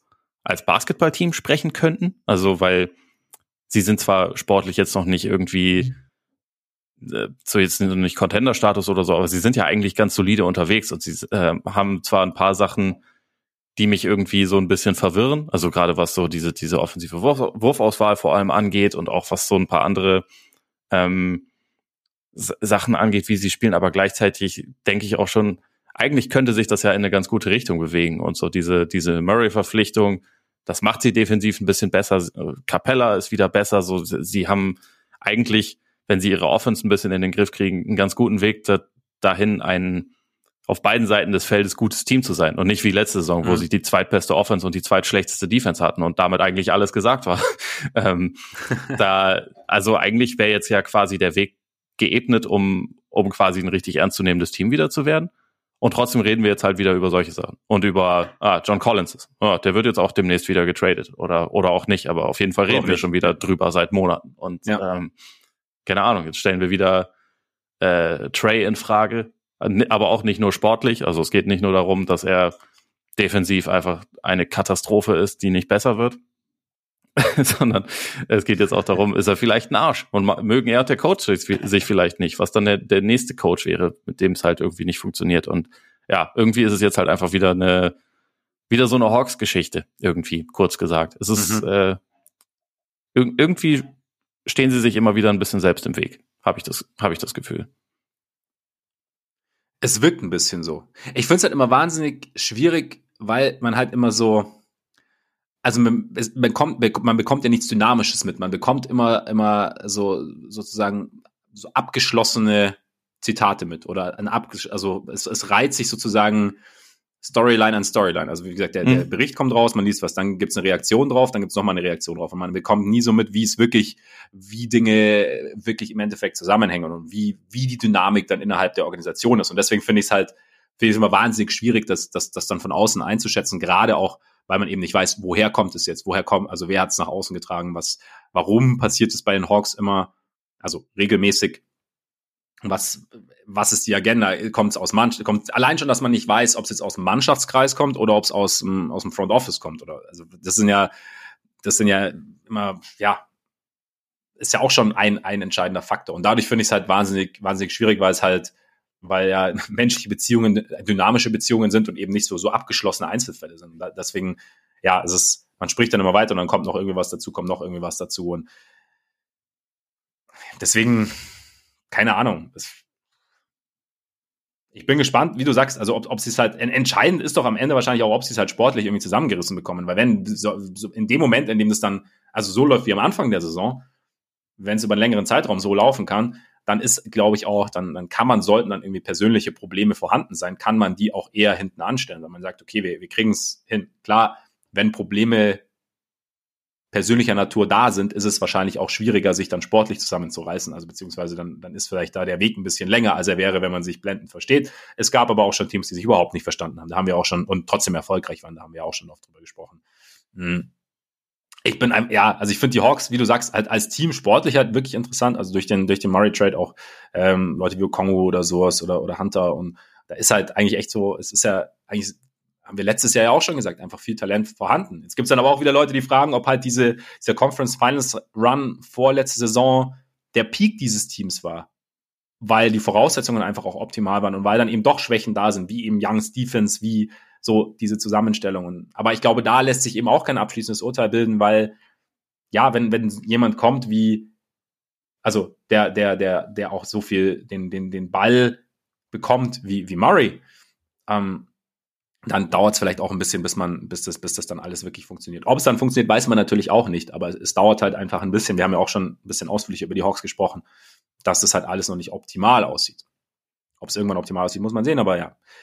Wie gesagt, über persönliche Sachen finde ich mal wahnsinnig schwierig, da irgendwie mir eine Meinung zu bilden, weil wenn, ich kenne ja niemanden davon und, und wie gesagt, ich kenne die Dynamik nicht, die da irgendwie ist und Nee, letztendlich kann man halt sich irgendwie nur ein Bild äh, bilden von, von ja. den Sachen, die halt über die letzten Jahre so ein bisschen an die Öffentlichkeit gedrungen genau, sind. Genau. Und halt, ja, von den Eindrücken, die man so sammeln kann, wenn man, wenn man sich auch anschaut, wie sie spielen und so. Ähm, aber ja, es, es ist irgendwie einfach ein bisschen, bisschen komisch. Ich finde es auch ein bisschen frustrierend. Ich weiß auch nicht, wie, wie es da, wie es da weitergeht, aber auch das wird man halt irgendwie erst wieder äh, nachträglich dann beurteilen können. So ist es. So ist es. Von daher erschöpfen wir uns nicht weiter oder gehen uns nicht weiter in Spekulationen und sammeln ein paar willkürliche Gedanken. Was hältst du davon? Ja, hau raus. Der erste willkürliche Gedanke ist, ist eine Frage, die ich so ein bisschen von äh, Mark Kay von es geht nicht um die Bulls, keine Angst. Also nur am Rande. Aber ähm, CRGO Bulls äh, von Twitter aufgeschnappt habe. Ähm, jetzt mal ein bisschen, dein Gedanke ist What Up Miami. Wir haben es ja am Eingang schon kurz gesagt, du hast ja auch schon gesagt, komisches Team. Und du weißt, ich bin jetzt auch nicht, also ich gucke nicht wahnsinnig viel Heat, aber sie stehen bei 11-14, ja. Sie haben letztens gegen die Grizzlies verloren, die ohne Jar gespielt haben, ohne Jaron Jackson, ich glaube, äh, ich glaub, ohne Jaron Jackson und ohne ähm, Desmond Bain. Sie haben gegen Detroit verloren. Gut, Killian Hayes, ne, on the rise und so, hast du ja gesagt. Aber und die, sie stehen bei 11-14, wie gesagt, äh, die Bulls stehen bei 9-14, zwei Spiele weniger. Bei den Bulls sagt jeder blow it up. Und bei Miami, und er hat dann gefragt, warum bei den Heat denn nicht? Ich glaube, also er hat es nicht ernst gemeint, sondern war so ein bisschen, so ein bisschen eher provokativ gemeint. Aber trotzdem, was, was ist denn, was ist denn mit Miami? Also, was, wir haben jetzt, also jetzt haben wir ein Viertel der Saison rum, oder schon über ein Viertel der Saison rum, und es ist halt, sie sind bei einer negativen Bilanz. Jimmy Butler spielt immer mal wieder nicht. Du hast gesagt, Bam spielt eigentlich ziemlich gut, und irgendwie kriegen sie es nicht, kriegen sie es nicht gebacken. Was machst du jetzt aus Miami? Also, was, was what up Miami? Äh, also, es, es sind relativ viele Sachen, die da irgendwie zusammenkommen. Einerseits ist es, glaube ich, schon dieses, äh, dieses Verletzungsthema, ähm, was, was sie halt einfach haben. Also es ist, äh, ich meine, Butler hat jetzt irgendwie acht Spiele oder so verpasst. Äh, wenn er mit dabei war, dann, oder wenn er mit dabei ist, dann, dann können sie schon teilweise auch Spiele gewinnen. Also ich meine, sie haben ja beispielsweise auch äh, Boston im zweiten Spiel geschlagen und da sah Butler halt auch aus, wie Jimmy Butler halt einfach aussieht und dann, dann äh, kann das schon funktionieren. Aber also Hero hat gefehlt. Sie haben, ähm, also Lowry ist erst langsam in die Saison gestartet. Mittlerweile sieht es irgendwie wieder besser aus. Aber ich glaube, sie haben einen etwas dünneren Kader, als das sonst teilweise der Fall war. Gerade so auf den großen Positionen, da sind sie halt sehr davon abhängig, dass Bam irgendwie alles macht. Sie sind gerade auch nicht mehr so also gerade wenn dann irgendwie Leute fehlen, sind sie einfach nicht so flexibel, auch was ihre Defense angeht, sind dann sehr davon abhängig, dass sie halt viel, viel, viel Zonenverteidigung spielen, was ja so zwischendurch cool ist, aber wenn, wenn man es halt so viel macht, wie Miami das in letzter Zeit gemacht hat, dann kann man sich ja irgendwann vielleicht ein bisschen mehr drauf einstellen. Und ich glaube, früher hatten sie, oder, also ich meine auch gerade letzte Saison, als sie ja die beste Bilanz im, im Osten hatten, war es teilweise so, dass sie einfach immer das Team waren, das im Zweifel ein bisschen besser vorbereitet war als, als andere. Und das irgendwie seinen, ähm, seinen Kram irgendwie einfach runterspielen konnte, was natürlich irgendwie exzellent gecoacht war und was dann teilweise sicherlich auch ausgenutzt hat, wenn auf der Gegenseite irgendwie dann mal Leute gefehlt haben, was ja irgendwie so mit mit Corona da gerade in dieser Phase der Saison irgendwie noch ein bisschen bisschen häufiger der Fall war, dass Leute halt einfach ausgefallen sind. Und ich habe das Gefühl, so dieser Vorteil ist irgendwie gerade nicht unbedingt da. Und irgendwie, ja, tun sie sich halt einfach schwer. Ich glaube, also ich meine, diese Frage, die, die Mark Cader gestellt hat, die ist äh, insofern schon fair, weil sie bisher nicht unbedingt das Bild abgegeben haben von einem, von einem guten Team. Der Unterschied ist halt einfach, dass man das Vertrauen hat, weil man weiß, okay, aber wenn, wenn Butler und Adebayo zusammen spielen, dann ist da trotzdem irgendwie schon ordentlich was an Qualität vorhanden und sie mhm. haben den vielleicht besten Coach der Liga und sie haben, sie haben Heat Culture und irgendwie ist da mehr Vertrauen da als in Bulls Culture. Das finde ich schon auch okay, dass es so ist. Gleichzeitig, Gleichzeitig äh, sorgt das Team schon irgendwie auch für hochgezogene Augenbrauen. Das muss ich schon sagen. Also ich finde auch, also bei Miami ist einiges entschuldbar, manches aber auch nicht so richtig. Und irgendwie sollten sie mittlerweile gucken, dass sie ihren Scheiß zusammenkriegen. Auf Deutsch gesagt. Ein bisschen Zeit haben sie noch. Nachdem, vor allem nachdem der Osten ja hinter den beiden Top-Teams und dann mit Abstrich noch Cleveland eigentlich ziemlich nah beieinander ist. Also ja, es reicht schon eine stimmt. positive Bilanz, um in die Playoffs zu kommen gerade. Von daher ist noch nichts verloren, aber ich finde es mal ganz interessant. Ich bleib mal dran. Oder vielleicht, was heißt, ich bleib dran? Ich war noch nicht dran. Deswegen habe ich dich ja gefragt. Ich werde mal reinschauen. noch so ein Tipp. Ähm, dann ist Zion der Ian Robben der NBA. Aus zwei Gründen. Oh Gott. Wieso schmeißt er sich dauernd hin, oder was? Schmeißt, nee, er geht immer über, er geht immer nach links und man kann nichts dagegen machen. ja, das ist, da ist was dran. Und, und führt, führt er die, hat er die Möglichkeit, die Pelicans am Ende zum Titel zu führen? Sind sie Contender?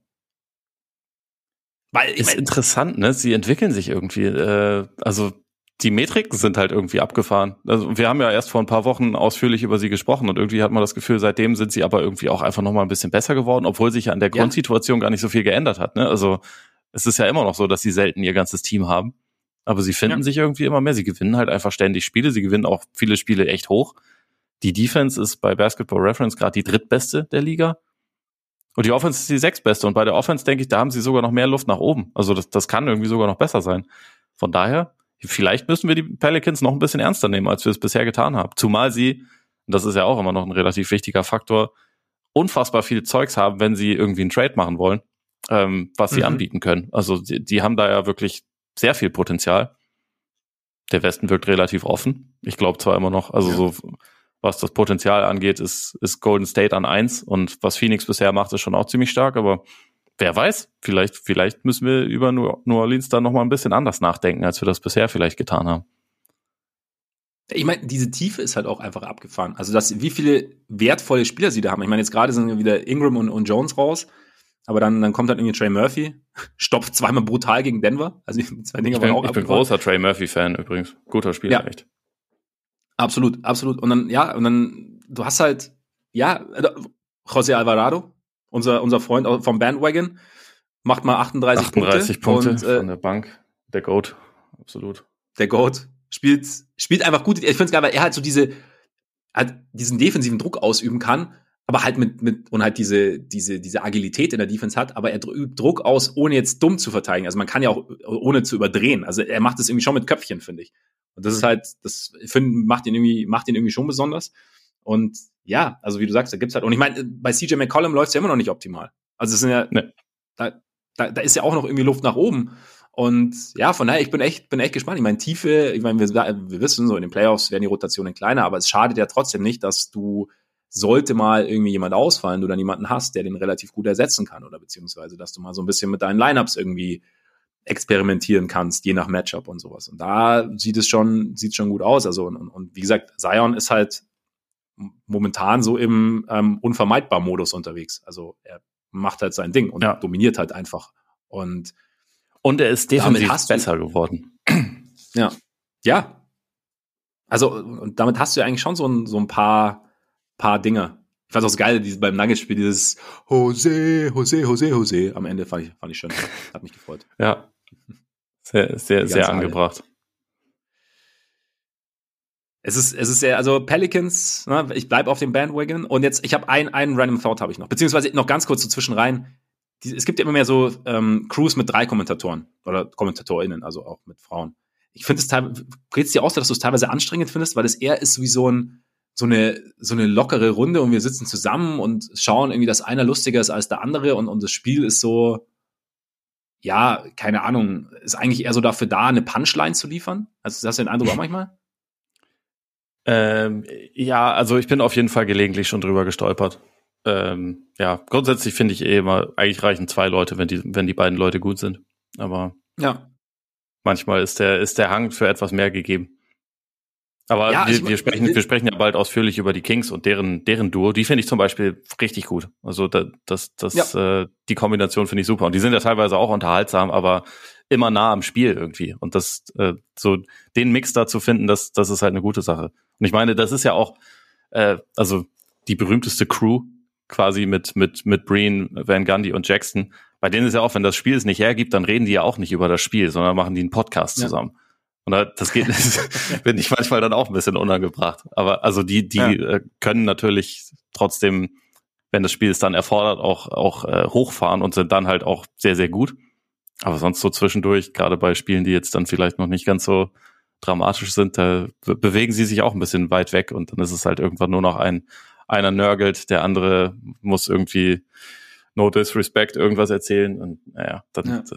dann ist es halt auch nicht mehr so richtig. immer mal wieder so ein bisschen was, was zum Spiel zu sagen, ne? Ja, genau. Oh, oh, da ist ein Wurf reingefallen. Ja, ja aber ja. ich möchte mich jetzt hier über die Schiedsrichterleistung von vor 30 Jahren beschweren. ja, gut. Wenn, ein, ein Wenn Gandhi vergisst nicht.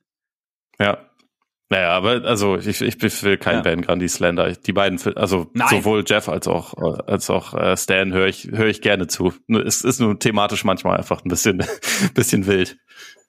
Ja, geil finde ich aber schon, wenn, wenn, wenn Jeff sich so richtig aufregt. Wie war es letztens mit, mit äh, Janis Freiwurf, äh, mit der Freiwurfuhr? Weil, weil sie es dann irgendwann gegen, im Lakers-Spiel gepfiffen haben. Und er hat einfach dieses, weil es kommt dann einfach so von ganz, ganz, ganz tief unten so, so, it drives me crazy. So, weißt du, es ist so, er war so, er hat es halt einfach wirklich nicht gepackt und er hat es halt transportiert. Und das, das mag ich dann schon, wenn er irgendwas, wenn er irgendwas sieht, was ihm echt nicht passt. Ja, wenn das gerade gerade passiert, finde ich es auch gut. Ja, ja. Naja, genau. Äh, ich muss ja auch sagen, übrigens, äh, bei den Bulls, ne, Shoutout, äh, mit das Beste momentan ist halt immer noch das Kommentatoren weil Ich finde äh, Stacey King und Adam Amin finde ich tatsächlich, weil die auch nah am Spiel sind und aber halt auch so einen Spaß am Spiel transportieren. Also ich, ich mag, ich höre den ganz gern zu auch. Muss ich gestehen. Kleiner Shoutout. Ähm, einen Gedanken habe ich jetzt noch. Hau raus. Ist Jokic der LeBron der Rockies? Weil, ne, wir wissen ja, LeBron, gerade so, wie oft wir in den, in den vergangenen Jahren auch darüber gesprochen haben, wie gut LeBron ist und seine Teamkollegen, also er hatte irgendwie schon gute Teamkollegen, aber wir haben immer gedacht, so, okay, ohne LeBron geht's einfach nicht. Und da hat man sich immer gefragt, so, hä, sind die Teamkollegen schlecht oder? Ne? Und bei Jokic ist es ja auch oft so, dass wenn er rausgeht, also wir kennen ja, die haben wir auch schon oft drüber gesprochen, so On-Off-Stats und sowas und halt, dass mhm. die Bank einfach der Nuggets einfach nicht gut performt. Und dann wäre jetzt für mich die Frage, liegt es, also klar, man hat dann irgendwie schon so Bench-Lineups mit, ja, weiß ich nicht, Christian Brown, Sieg Nagy, ähm, Bones Highland, Jeff Green, die dann halt wirklich nicht optimal sind. Wir haben auch schon drüber gesprochen, dass halt Staggering irgendwie Sinn ergeben würde. Ich glaube jetzt, ähm, oder letzte Nacht gegen, gegen Dallas hat's Mike Malone oder Michael Malone am Anfang auch versucht hat dann Murray früh rausgenommen im ersten Viertel, um ihn dann halt mit der, mit der Bank wieder zu bringen. Dann hat sich Murray aber noch ein dummes Foul abgeholt und musste dann wieder auf die Bank, das halt nicht ausfallen und so. Ähm, aber das ist natürlich ein so ein Ding. Ist es aber gleichzeitig vielleicht auch so ein Ding, okay, Jokic ist halt einfach so sehr ein System, ein spezielles System, dass es dann halt wirklich schwierig ist, eine komplett andere Form des Basketballs zu spielen, wenn er nicht auf dem Feld ist. Und bei LeBron war es ja gerade zu seinen Hochzeiten ähnlich. Ich tendiere zu nein. Also ich meine, es kann natürlich sein, aber ich, äh, ich glaube eher nicht. Ich glaube, dass es äh, tatsächlich mehr ein Line-Up-Thema ist bei den Nuggets. Okay. Ähm, weil, also wenn, wenn du so eine Kombination ansprichst von Leuten, wer, wer ist denn da der konstante bewiesene Creator? Also, klar, Bones Island hat mega Talent. Ja, ja, aber diese Extrembeispiele sieht man ja immer wieder. Also das ist ja, ja, das ist ja nicht so, dass das dann irgendwie mal ein Einzelfall wäre oder so, sondern das, das gibt's ja immer wieder. Und also den, den Grund irgendwie, also dass man Murray und Jokic nicht so gerne staggert, weil die beiden halt so toll zusammenspielen. Okay, das sehe ich irgendwo ein. Aber wenn es wenn es jetzt darum ginge, dass man dieses On-Off-Differential irgendwie äh, quasi ein bisschen angeht, dann wäre das der logische Weg. Und ich, ich kann mir auch vorstellen, dass das ein bisschen mehr passieren wird. Also, dass sie das intensivieren werden, je, je mehr Murray sich halt auch reinfühlt. Der, ja. der, dem wollte man sicherlich den Start in die Saison auch ein bisschen erleichtern. Das finde ich auch äh, finde ich auch legitim. Aber früher oder später kann man dieses Differential, glaube ich, schon angehen, indem man halt einfach sagt, okay, wenn Jokic auf der Bank sitzt, dann lassen wir aber sonst halt wenigstens äh, so drei Starter vielleicht drauf. Oder also kombinieren das halt irgendwie ein bisschen anders. Die, die Möglichkeit ist ja gegeben. Und bei den LeBron-Teams war das teilweise, glaube ich, ein bisschen weniger der Fall. Also, und ich glaube auch, Jokic ist ja ein bisschen weniger balldominant eigentlich. Also natürlich ist er, also läuft schon ja. auch alles über den, aber er ist ja jetzt nicht so, dass er in jeder Aktion oder in, in jedem Angriff irgendwie lange dribbelt und dann irgendwann entscheidet, was passiert. Also er spielt ja jetzt nicht beispielsweise so wie Luca, dass jede, jede Possession irgendwie nee, mit ihm anfängt und endet, sondern ja. das ist, also manchmal agiert er ja auch fast so wie so, wie so ein, wie so ein Connector. Also es kann er ja zwischenzeitlich auch sein. Und ich glaube, das ist genau. halt eigentlich was, das ist natürlich extrem wichtig, aber ich, ich glaube, ich meine, es ist interessant. Ich werde das weiter beobachten. Ähm, aber bisher war mein Eindruck immer, dass es bei den Nuggets mehr daran liegt, dass sie halt einfach äh, die, die Minuten ohne ihn teilweise Line-Up-mäßig ein bisschen, bisschen komisch managen. Also könnte ich mir absolut auch vorstellen. Also deswegen, deswegen auch halt als, als Frage formuliert. So, ich war nur so ein Gedanke und deswegen habe ich ihn aber auch explizit mit, mit LeBron verglichen, weil klar, LeBron schon balldominanter, ähm, aber halt nicht so eben auch, also halt auch ja, an, äh, fand ich schon auch anders als Luca. Also ähm, man, Luca ist ja immer eher der, der Vergleich Harden, passt ja. vielleicht auch ein bisschen besser, keine Ahnung. Ähm, und deshalb war, deshalb habe ich jetzt Jokic mit, mit LeBron irgendwie zusammengenommen. Und Ja, aber ich meine, LeBron, keine Ahnung, so, so zu Zeiten von Kyrie und Love, dann, da hat man sich dann auch, da hieß es dann auch so, man tut sich vielleicht schwer mit ihm zu, oder nicht schwer mit ihm zusammenzuspielen, aber es, es ist halt auch eine, eine eigene Art und ich glaube, das bringt wahrscheinlich auch jeder Superstar so ein bisschen mit. Also wir haben's, hören es ja auch immer wieder bei Curry zum Beispiel, wie speziell es ist, mit ihm zusammenzuspielen und ähm, weil du halt ja lernen musst und ähm, wie, wie du wie du quasi davon profitierst und wie du dann gleichzeitig nicht im Weg stehst. Und ja, bei Jokic, es kann schon, ich, es kann gut sein. Also, dass es halt so ein Line-Up-Ding ist. Und ich meine, Michael Porter Jr. war jetzt auch die, die letzten sieben Spiele, glaube ich, raus mit einer, mit einer Fersenverletzung. Das ist dann auch nochmal so ein Ding. Da kommt dann natürlich mit rein, dass er, es gab ja schon eine Phase, in der, in der Jokic ausgefallen war mit, mit Covid. Und da lief es bei Michael Porter Jr. auch nicht optimal. Aber wie du sagst, ich meine, du hast halt teilweise wirklich so All-Bench-Lineups, wo du denkst, okay, du kannst natürlich, ich meine, Bruce Brown ist, glaube ich, so der Einzige, der so ein bisschen pendelt zwischen erster Fünf und zweiter Fünf. Also der so, der wahrscheinlich so ein Hybrid ist sozusagen. Ähm, aber ja, dass dann vielleicht mal mehr, dass man da so ein bisschen mehr durchmischt, vielleicht würde das das Plus-Minus schon ein bisschen angleichen. Aber ich bin auch mal gespannt, wie sich das, ich werde mir das auch ein bisschen anschauen und dich weiterhin fragen. ja, ich, äh, es ist auf jeden Fall ein interessanter Punkt. Behalten wir es im Auge. Und damit hätte ich meine Gedanken durch für heute. Gut, ich hebe meine was? auf für Oder? nächste Woche, weil ich, äh, weil ich mal los muss, tatsächlich. Von daher trifft sich das eigentlich ganz gut. Das trifft sich ganz gut. Vor allem trifft sich gut, weil du musst los und trotzdem haben wir noch was. Genau, jetzt geht es nämlich gleich weiter mit dem Part zwischen dir und Len. Und von mir natürlich auch kurz, äh, natürlich auch äh, vielen Dank an Len, dass er, dass er mitgemacht hat. Und äh, vorher noch ganz kurz, falls ihr uns abonnieren wollt, könnt ihr tun. Apple Podcasts, Spotify, Amazon Music, Google Podcasts, dieser folgt uns bei Twitter und oder Instagram. Oder beide. Schreibt uns gerne an. Und schaut mal bei Patreon vorbei, wenn ihr Lust habt. Und jetzt von meiner Seite, genießt euren Tag, euren Abend, euren Morgen. Viel Spaß mit Ole und Len. Und bis bald hoffentlich. Reingehauen. Reingehauen. Freunde, ihr wisst, wie es ist. Zeit ist im Alltag ein rares Gut, selbst ohne 24 Sekunden Uhr. Und trotzdem wollen wir gut, gesund und ausgewogen essen. Wir wollen schließlich keinen Ärger mit Carl Anthony Towns. Gut, dass es HelloFresh gibt. Nicht jeden Tag sind wir kreativ wie Nikola Jokic. Nicht jeden Tag sind wir motiviert wie Patrick Beverly und können stundenlang einkaufen oder nochmal losziehen, weil wir vorher nicht wussten, was es zu essen geben sollte. HelloFresh löst beide Probleme, mit eigenen Menüs, die direkt an die Haustür geliefert werden. Es gibt Optionen wie auf der Bank der Grizzlies, vegetarische oder vegane Gerichte, familienfreundlich, Fleisch, Fisch oder gemüsehaltig. Ihr wählt einfach eure Favoriten aus einer Auswahl, die sich jede Woche verändert. Ist das erledigt, kommen die Kochboxen zu euch nach Hause, wöchentlich, zweiwöchentlich oder in welchem Rhythmus auch immer. Wenn ihr kurzfristig mal pausieren wollt, geht das auch jederzeit. Die Zutaten sind frisch, hochwertig und perfekt portioniert. Sie kommen von zertifizierten lokalen Erzeugern. Die Verpackung ist recycelbar, die Lieferung nachhaltig und klimaneutral. Bei uns gab es zum Beispiel eine Babyspinat-Spätzlepfanne, die auch dem Kurzen sehr gut gefallen hat. Die Burrito Bowl mit Chorizo kam bei uns allen sehr gut an. Sehr angenehm ist auch, dass die Zeit, die man zum Kochen braucht, mit angegeben wird und dass diese Angabe im Gegensatz zu manchen Podcasts sogar wirklich zutrifft. Wir können das Ganze also sehr empfehlen und mit uns könnt ihr bei HelloFresh richtig sparen, wenn ihr NeukundInnen seid. Bis zu 90 Euro Rabatt gibt es auf eure ersten vier HelloFresh-Boxen. Außerdem ist der Versand der ersten Box kostenlos. In der Schweiz sind es bis zu 140 Schweizer Franken Rabatt auf die ersten vier Boxen. Gebt beim Checkout einfach den Code HFCORP ein, alles groß geschrieben, und werdet kurz darauf selbst zum Chefkoch. Nochmal, HFCORP bei HelloFresh eingeben. Alle Infos findet ihr selbstverständlich auch nochmal in den Show Notes dieser Folge. Kochen war selten einfacher. Und jetzt weiter viel Spaß mit der Folge.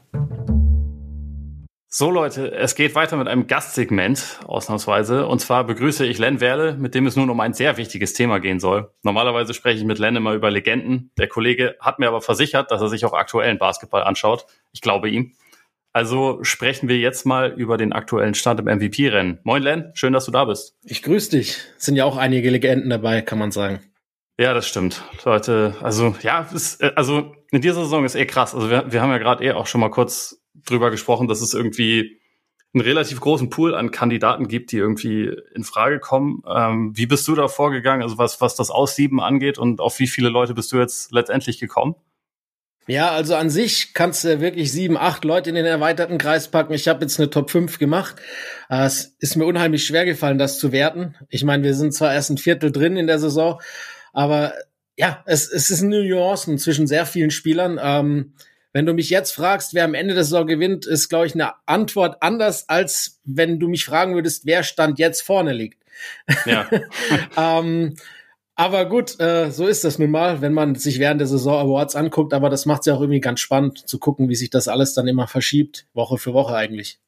Ja, finde ich auch. Also es ist halt irgendwie äh, auch, muss man dazu erwähnen, jetzt gerade halt eine Wasserstandsmeldung. Äh, es wird sich sicherlich nochmal verändern. Ähm, es, also gerade wenn, wenn es halt so viele Kandidaten gibt. Ich finde auch, also bei mir ist es jetzt zu dem Zeitpunkt der Saison auch so, dass ich ein bisschen weniger noch auf die Bilanz des Teams gucke. Also, ich meine, die ist natürlich nicht unwichtig und ich würde jetzt keinen Spieler von den Pistons irgendwie vorschlagen, aber wenn man halt irgendwie denkt, okay, das ist bisher noch nicht so überragend, aber ich bin optimistisch, dass es in die richtige Richtung geht und es liegt jetzt nicht an dem Spieler, dann ist er dadurch für mich nicht disqualifiziert.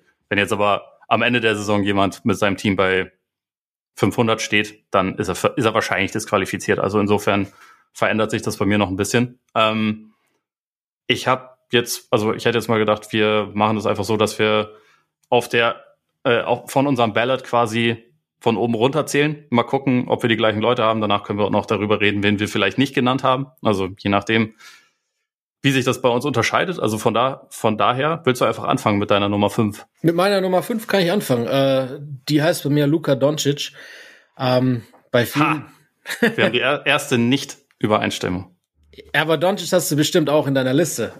Oder nicht? Ich habe ihn in den Honorable Mentions. Ah, krass. Okay, ich war schon, ich war schon äh, das ist echt interessant, weil ich habe gedacht, fünf wird wahrscheinlich eher niedrig sein für die meisten. Ähm, du hast ihn gar nicht drin, das macht's echt spannend. ja, äh, aber wie gesagt, man darf ja den, den Team-Record nicht ganz außer Acht lassen. Äh, die, die Mavs sind Neunter im Westen, 12 zu 11. Ähm, aber du hast schon gesagt, es liegt zum kleinsten Teil an Luca. Ähm, mehr an der Zusammenstellung der Mannschaft. Ich finde Dallas Mavericks furchtbar dieses Jahr. Wir haben noch hm. kein einziges Spiel gewinnen können, in dem Luca nicht mindestens 30 Punkte gemacht hat. Das sagt eigentlich alles, äh, wie abhängig sie von dem Spieler sind. Was ja eigentlich das Thema MVP bedeutet, ne? Äh, für das Team der wertvollste Spieler zu sein. Ähm, aber at what cost, sage ich da immer. Ne? Luca ist äh, für mich offensiv einer der besten Spieler der Liga. 33, absurde Zahlen, 33,4 Punkte, 8,6 Rebounds, 8,6 Assists. Ähm, aber bei ihm ist es halt auch irgendwie manchmal, und das ist auch der Grund, warum ich ihn nicht höre habe, weil er so lustlos verteidigt einfach. Und für mich hm. gehört halt eben äh, auch die andere Seite des Courts äh, in der MVP-Wertung mit rein. Wahrscheinlich mehr als bei den Votern, weil wir wissen auch, dass es öfter ein, ein Offensiv- als ein Defensiv-Award ist. Ähm, aber eben das gepaart mit dem Team-Record äh, lässt ihn ja für mich nicht höher ranken als Platz 5 in dem Moment. Ja, also ich, ich muss auch dazu sagen, ich, hätte, ich habe ihn jetzt wahrscheinlich auch nicht äh, niedriger als irgendwie Platz 6 oder so. Also er gehört auf jeden Fall rein in die Kon äh, Konversation, wie du schon gesagt hast, so die, die Zahlen sind sowieso komplett unfassbar. Und wie, wie du es gesagt hast, mit dem, mit den Kosten, das sehe ich aber auch so ein bisschen. Also ich glaube auch, dass es bei mir bisschen subjektiv ist es ja natürlich immer. Und mir macht es im Moment einfach keinen Spaß, mir die Mavs-Spiele anzugucken. Das hat auch ein bisschen damit zu tun, dass es halt irgendwie dieses, also wir geben dir halt auch wirklich immer den Ball und du musst halt die Entscheidungen treffen, weil wir auch nicht so wirklich wissen, was wir sonst machen sollen. Und irgendwie, mich regt so dieser Stil einfach ein mhm. bisschen auf. Und ich, ich finde es auch immer interessant, weil das halt irgendwie über Jahre haben Leute sich darüber aufgeregt, wie wie die Rockets mit Harden gespielt haben, der ja auch dann den MVP Award einmal gewonnen hat, der auch in ein paar Jahren irgendwie einen guten Case gehabt hätte, äh, noch zusätzlich den, den vielleicht zu gewinnen und wo die, die individuellen Zahlen auch immer völlig gestört waren. Aber wo man sehr viel Schimpfen immer darüber vernommen hat, wie, wie da gespielt wurde. Und ich finde, die Mavs entwickeln sich gerade irgendwie sehr in diese Richtung. Und mir macht es halt persönlich einfach relativ wenig Spaß, mir das anzusehen. Ich sehe natürlich die, die Brillanz von Luca, auf jeden Fall. Aber so alles, alles drumherum gefällt mir irgendwie nicht. Und ich denke mir auch bei ihm, also das ist natürlich nur bedingt, oder es ist sicherlich nicht seine Schuld, dass es so ist, aber so wie sie aufgebaut sind, ist es halt auch regelmäßig so, dass er sich über die ersten zwei, teilweise drei Viertel schon irgendwie verausgabt und dann am Ende des Spiels nicht mehr wirklich in der Lage ist, äh, die Spiele noch zum Ende zu bringen. Also sie haben ja auch schon mehrfach wirklich gegen miese Gegner noch verloren, weil ja. es halt irgendwie sie nicht in der Lage waren, das zu Ende zu spielen. Natürlich liegt das nicht an Doncic, er ist nicht das Problem, aber momentan denke ich mir auch manchmal, keine Ahnung, vielleicht, vielleicht wäre es trotzdem auch für ihn eine Idee, manches ein bisschen anders zu machen. Ich bin mir nicht ganz sicher. Auf jeden Fall fällt es mir momentan irgendwie schwer zu sagen, okay, das ist äh, eine MVP, weil im Prinzip sind sie ja auch irgendwie in einem nicht so guten Team werden halt sehr, sehr, sehr, sehr krasse Zahlen irgendwie einfach angehäuft wo ich mir denken würde, wenn sie eine andere Spielweise hätten, wären die Zahlen vielleicht nicht ganz so krass, aber er würde mir als Spieler besser gefallen. Ich weiß nicht. Mhm. Irgendwie habe ich das Gefühl, also gerade je mehr ich drüber rede, habe ich auch das Gefühl, dass das natürlich schon auch subjektiv bei mir geprägt ist. Ähm, und wie gesagt, er hat einen super Case, auch in der Top 5 zu sein, aber es ist ja immer subjektiv, ne? Die auch bei den anderen Votern ist es ein subjektiver Eindruck, der bleibt, weil du im Endeffekt ja darüber auch entscheiden musst, wer höher rankt. Ähm, bei Luca ist es, ich, ich werfe jetzt mal die Frage rein, äh, ob er überhaupt einen anderen Basketball spielen kann als den. Das ist, das hat er noch gar nicht so wirklich gezeigt. James Harden hat das, wenn man den Vergleich jetzt ziehen will. Und wenn du so guckst, wie, wie James Harden dann auch jetzt in der späteren Karriere ein bisschen anders spielt als davor, Luca hat einfach null Off-Ball-Movement. Ähm, das ist einfach eine ganz große Schwäche und ich weiß auch nicht, ob das überhaupt anders funktioniert, stand jetzt. Ne? Er müsste sein Spiel schon ändern und äh, ja, ich, ich weiß nicht, ob Luca, wenn wir jetzt mal ihn nehmen und mit einem anderen Guard austauschen aus einem Team, das besser funktioniert, ob das das Team dann so viel besser macht, wie man denken würde. Weiß ja. ich nicht. Ja, es, ich glaube, für das, was er macht, gibt es wahrscheinlich keinen besseren in der Liga. Ja. Also ich glaube, so dieses, dieses, dieser krasse Workhorse-Modus und es muss alles über dich laufen und du machst es dann schon irgendwie. Dafür gibt's, glaube ich, stand jetzt keinen, der das irgendwie besser könnte als er. Es ist einfach nur irgendwie nicht meine Art von Basketball. Und also finde ich ganz interessant, was du sagst mit dem, mit dem Off-Ball-Movement, weil ich meine das schon irgendwie so, mich noch grob daran zu erinnern, dass er das in Madrid halt teilweise schon gezeigt hat oder mhm. auch in der, in der slowenischen Nationalmannschaft. Das ist halt einfach irgendwie nicht das, nicht das, was die Mavs von ihm haben. Und ich meine, es hat ja auch, also auch wenn es jetzt in dieser Saison bisher nicht so ist, das liegt aber sicherlich auch daran, dass halt Leute ihre ganzen offenen Dreier nicht treffen, die er ja für sie immer noch herausspielt. Aber dadurch sieht das Offensivrating momentan nicht so gut aus. Sie hatten aber ja mit dieser Luca-Spielweise auch teilweise schon mal beste Offense der Liga und beste Offense damals aller Zeiten und so. Also es funktioniert ja. Ich denke mir nur manchmal irgendwie, es ist eine komische Konstruktion, auch dieses Team. Also ich meine, das ist ja bei Dallas irgendwie auch allen bewusst. Sie haben, sie haben Brunson verloren, sie haben ihn nicht wirklich ersetzt. Jetzt soll es Kemba Walker vielleicht regeln, aber können wir jetzt auch nicht wirklich dran glauben, dass er es regeln wird. Es fehlt halt einfach irgendwie eine Entlastung. Aber so diese Frage, inwieweit Doncic Stand jetzt dann bereit wäre, sich halt quasi auch so auf ein anderes Gefüge einzustellen und mehr abseits des, des Balles zu agieren, die Antwort können wir halt momentan irgendwie gar nicht geben. Ne? Also das, das, das, äh, das wird sich halt irgendwie erst zeigen, wenn es dann irgendwann mal so weit ist. Oder auch nicht. Oder er bleibt halt einfach balldominant. Aber dann sehe ich halt zum Beispiel auch nicht, wie wie Dallas mit dem Setup irgendwann mal vier Playoff-Serien gewinnen soll, was ja dann irgendwann doch der Plan ist. Das sehe ich so oder so nicht. Äh, auch nicht in, in, längerer Zukunft nicht bei den Dallas Mavericks, muss ich ehrlich sagen. Also ich bin ja, ich verfolge die Mavs schon sehr gerne, weil ich seit Dirk halt auch äh, die ins Herz geschlossen habe. Äh, aber für die Zukunft sehe ich da leider nicht. Also ich, für mich ist mit so einer Art Basketball und wie eben jetzt die letzten Jahre und auch insbesondere diese Saison gespielt wird, das, was letzte Saison passiert ist, so das Ceiling, ne?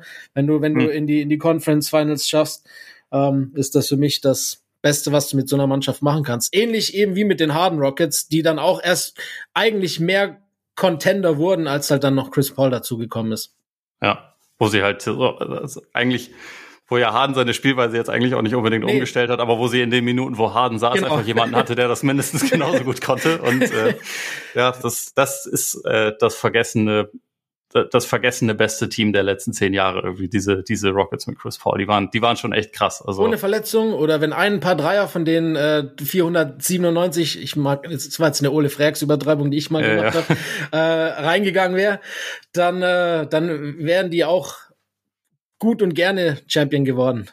Ja, ich glaube auch, äh, also irgendwie in den, in den meisten Jahren wäre das mit dem Team halt absolut möglich gewesen. Ja. Aber es, ich glaube halt auch so, wenn, wenn du halt so dein, dein, wenn dein Ansatz so heliozentrisch ist, mhm. dann musst du eigentlich schon auch trotzdem noch einen zweiten Spieler haben, der das irgendwie auch machen kann. Oder der zumindest halt dann dir auch mal für, für die Zeit, wo halt dein Superstar, so dein Workhorse für ein paar Minuten Pause macht, der das halt quasi gleichwertig irgendwie weitertreiben kann. Ich glaube, Absolut. von einem zu erwarten, dass er dich da quasi über 48 Minuten trägt, das ist halt irgendwie zu viel verlangt. Und ich meine auch, Defensiv finde ich finde ich es auch, also hattest du ja angesprochen, dass es halt manchmal dieses Lustlose hat. Das finde ich auch. Gleichzeitig gab es in dieser Saison auch schon Spiele, wo ich dachte, okay, heute hat er aber Bock. Und also der, der kann ja irgendwie schon auch äh, verteidigen und macht das teilweise auch. Ich weiß halt nur manchmal nicht, inwieweit man von Spielern das wirklich noch verlangen kann, wenn die halt die ganze Zeit die Offense dominieren, dann auch noch irgendwie defensiv die ganze Zeit irgendwie so richtig da zu sein. Idealerweise hätte man das natürlich, aber es ist, es ist mhm. halt einfach irgendwie ein ungesundes Setup insgesamt, finde ich, bei den, bei den Mavs. Ja, dass es anders geht, da kommen wir wahrscheinlich nachher noch dazu bei einem anderen Spieler, der, der noch in meiner Liste steht.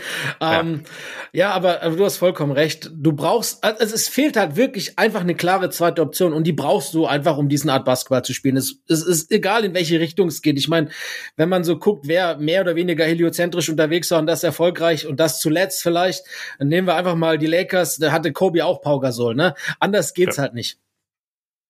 Und die Triangle, natürlich. Und natürlich die Triangle, ganz klar. Ja, die äh, zumindest für drei Viertel immer auch einigermaßen dazu beigetragen ja. hat, dass es nicht, nicht komplett eine war. Aber ja, ähm, das ist also Leute, die halt irgendwie so auch die Höhe von Usage Rate hatten, sind normalerweise nicht unbedingt die, die am, äh, die am Ende Meister werden. Interessanterweise, also als ich zuletzt geguckt hatte, haben in dieser Saison zwar Joel Embiid und Janis Antetokounmpo sogar noch eine höhere Usage als, als Doncic, aber also bei Janis gibt's ja auch noch einen ganz guten Grund dafür. Ja, aber egal, eigentlich bei Embiid ja auch. Das sind ja beides ganz schöne Rumpfteams, mit denen die da mittlerweile spielen ja. mussten und müssen. Oder das mussten. Stimmt. Das stimmt. Aber dann, äh, gut, haben wir, haben wir Luca abgehandelt damit, würde ich sagen. Ähm, bei mir ist auf der 5 Nikola Jokic. Steht mhm. der bei dir auf der Liste oder hast du ihn gar nicht? Bei mir auf der 4, ja. Ah ja. Also okay. machen wir zwei Fliegen mit einer Klappe. Oder die gleiche Fliege mit zwei Klappen in dem Fall. ja, klar. Also es ist ja in dem Fall auch eine große Fliege, ne? Deswegen, deswegen kann man das schon. ähm, ja, was, was soll man zu Jokic sagen? Ich, ich finde es, äh, ich bin mir sicher, dass er den Award in dieser Saison nicht gewinnen wird. Also, weil einfach ein drittes Mal in Folge holt man den, glaube ich, einfach nicht, außer man ist irgendwie Larry Bird, aber seitdem hat es halt keiner geschafft und es war, gab ja durchaus ein paar ganz gute Leute, die es versucht haben. Also MJ hat es nicht geschafft, Janis hat es nicht geschafft, LeBron, äh, LeBron hat es nicht geschafft, ne? Und auch auch Curry nicht, wobei da natürlich auch noch ein bisschen andere Gründe äh, damit reingespielt haben. Aber es passiert halt einfach grundsätzlich extrem selten. Es passiert vor allem, glaube ich, nicht, wenn deine so die Counting Stats ein bisschen runtergehen. Das ist ja etwas, was bei bei Jokic momentan der Fall ist. Also er ist äh, macht weniger Punkte insgesamt, ähm, ist gerade von der Dreierlinie auch eher, eher kalt in die Saison gestartet, auch wenn sich das mittlerweile wieder so ein bisschen, bisschen nach oben korrigiert. Hat zwar Career High bei den Assists und so, aber ist auch so ein bisschen runter. Also es ist jetzt statistisch bisher nicht unbedingt eine bessere Saison als letztes Jahr. Und gleichzeitig, wenn man dann aber so ein bisschen schaut, okay, die Effizienz war noch nie so gut und also die war grundsätzlich bei fast noch nie einem Spieler so gut. Also aus dem Zweierland trifft er irgendwie 70 Prozent seiner Würfe und ich meine, wir sehen ihn ja spielen. Das sind ja nicht unbedingt alles leichte Würfe, sondern das ist halt überwiegend ist er derjenige, der halt den Großteil der defensiven Aufmerksamkeit auf sich zieht und er ist halt derjenige, warum warum das bei Denver funktioniert. Also die finde ich als Team jetzt auch noch nicht unbedingt die ganze Zeit überzeugen oder so, aber die halt eine gute Bilanz haben, die sich auch, glaube ich, in die richtige Richtung entwickeln, wo er äh, zwei sehr wichtige Spieler halt, ähm, die fast die komplette Vorsaison verpasst haben und sich erst so langsam wieder eingrooven. Der Grund, warum das alles funktioniert, ist halt trotzdem nach wie vor Jokic. Und also, wenn wir auf Value gehen, ist er immer noch jemand, der da einfach sehr, sehr viel von gibt. Und also wenn man guckt bei Cleaning the Glass, ich glaube, das können viele Leute aus den, aus den letzten Jahren wahrscheinlich schon nicht mehr hören, weil wir letzte Saison auch immer viel drüber gesprochen haben. Aber so diese, diese On-Off-Differenz ist schon relativ lustig, mal wieder. Also, dass Denver einfach in den Minuten, wo er spielt, versus die Minuten, wo er nicht spielt, um 30 Punkte besser ist beim Net-Rating. Das ist, also, das ist halt, das ist halt völlig gestört. Es ist auch ein bisschen der Tatsache geschuldet, dass halt die Nuggets teilweise einfach ganz komisch ihre Minuten staggern und halt beispielsweise dann nicht sagen, okay, Jokic ist raus, dann halten wir jetzt unser Team irgendwie am Laufen, indem wir unsere anderen guten Spieler überwiegend drauflassen, sondern sie gehen dann gerne auf so Bank-Lineups, die teilweise auch so ein bisschen, ja, dead on arrival sind, sage ich mal, also wo man jetzt auch nicht wirklich erwarten kann, dass sie die Minuten regeln. Und trotzdem ist diese Differenz halt da. Und was halt vielleicht noch wichtiger als die Differenz ist, in den Minuten, wo Jokic drauf sind, sind sie halt einfach ein elitäres Team. Das ist ja das, was noch wichtiger ist als die Differenz, weil das halt einfach zeigt, in den Minuten, wo er spielt, ist das Team exzellent und das ist das Wichtigste letztendlich. Also deswegen gehört er für mich halt auf jeden Fall wieder mit auf den Zettel, stand jetzt, auch wenn er es am Ende nicht werden wird. Ja, du, ich finde die vier ist sogar relativ passiv. Äh, ich habe ihn eigentlich im Kopf und ich, ich möchte es nicht verschreien. Äh, ich kann mir nämlich gut vorstellen, dass wenn jetzt, ich meine, äh, Porter hat jetzt auch äh, einige Spiele gefehlt mit seiner Verletzung. Ähm, und, und bei Murray merkt man eindeutig, dass er noch nicht der Alte ist. Also das kommt alles noch. Und trotzdem sind sie Vierter im Westen, nur 1,5 Spiele zurück. Und ich würde mich echt nicht wundern, wenn die im Februar Erste sind im Westen. Ähm, ja. Und Jokic, man hat ja letztes Jahr gesagt, er hat das Team alleine getragen. Und im Endeffekt macht das, wie du es jetzt schon angesprochen hast, zu großen Teilen diese Saison auch schon. Er hat ein True Shooting Percentage von 70,6 Prozent. Das ist einfach unheard of. Und seit er aus seiner, seiner Covid-Erkrankung wieder zurückgekommen ist, ist er eben wieder dieser alte MVP. Er ist auch offensiv mehr eingebunden. Er nimmt sich wieder ja. mehr Würfe als davor. Er war schon sehr passiv in die Saison gestartet, aber das war ja pre-MVP Jokic öfters das Problem, dass er so ein bisschen Anlaufschwierigkeiten hatte. Ähm, das war die letzten zwei Saisons nicht so. Das war jetzt diese Saison wieder so. Ähm, du hast schon angesprochen, die On-Off-Differenz ist geisteskrank. Äh, Im Raptor ist er mit Abstand vorne. Also die ganzen Advanced Stats zeigen so langsam auch wieder in Richtung Jokic und du weißt selber, dass die Leute, die wählen, auch gerne äh, darauf äh, zurückgreifen. Klar, ja. Votes Fatigue ist definitiv gegeben und wenn wir gucken, wer dazwischen lag und äh, nicht dreimal hintereinander gewonnen hat, ist Jokic wirklich dann einer, der es machen sollte? Das ist, glaube ich, die große Frage, die dann oft mit Nein beantwortet wird, auch von den eventuell Leuten, die dann ausschlaggebende Stimmen abgeben. Aber ähm, wenn wir von verdient sprechen, ich glaube, er kommt diese Saison schon wieder so in die Richtung und in die Sphären, wo man sagen könnte, am Schluss der Saison wird es vielleicht schwerfallen, ihn nicht ganz oben zu haben.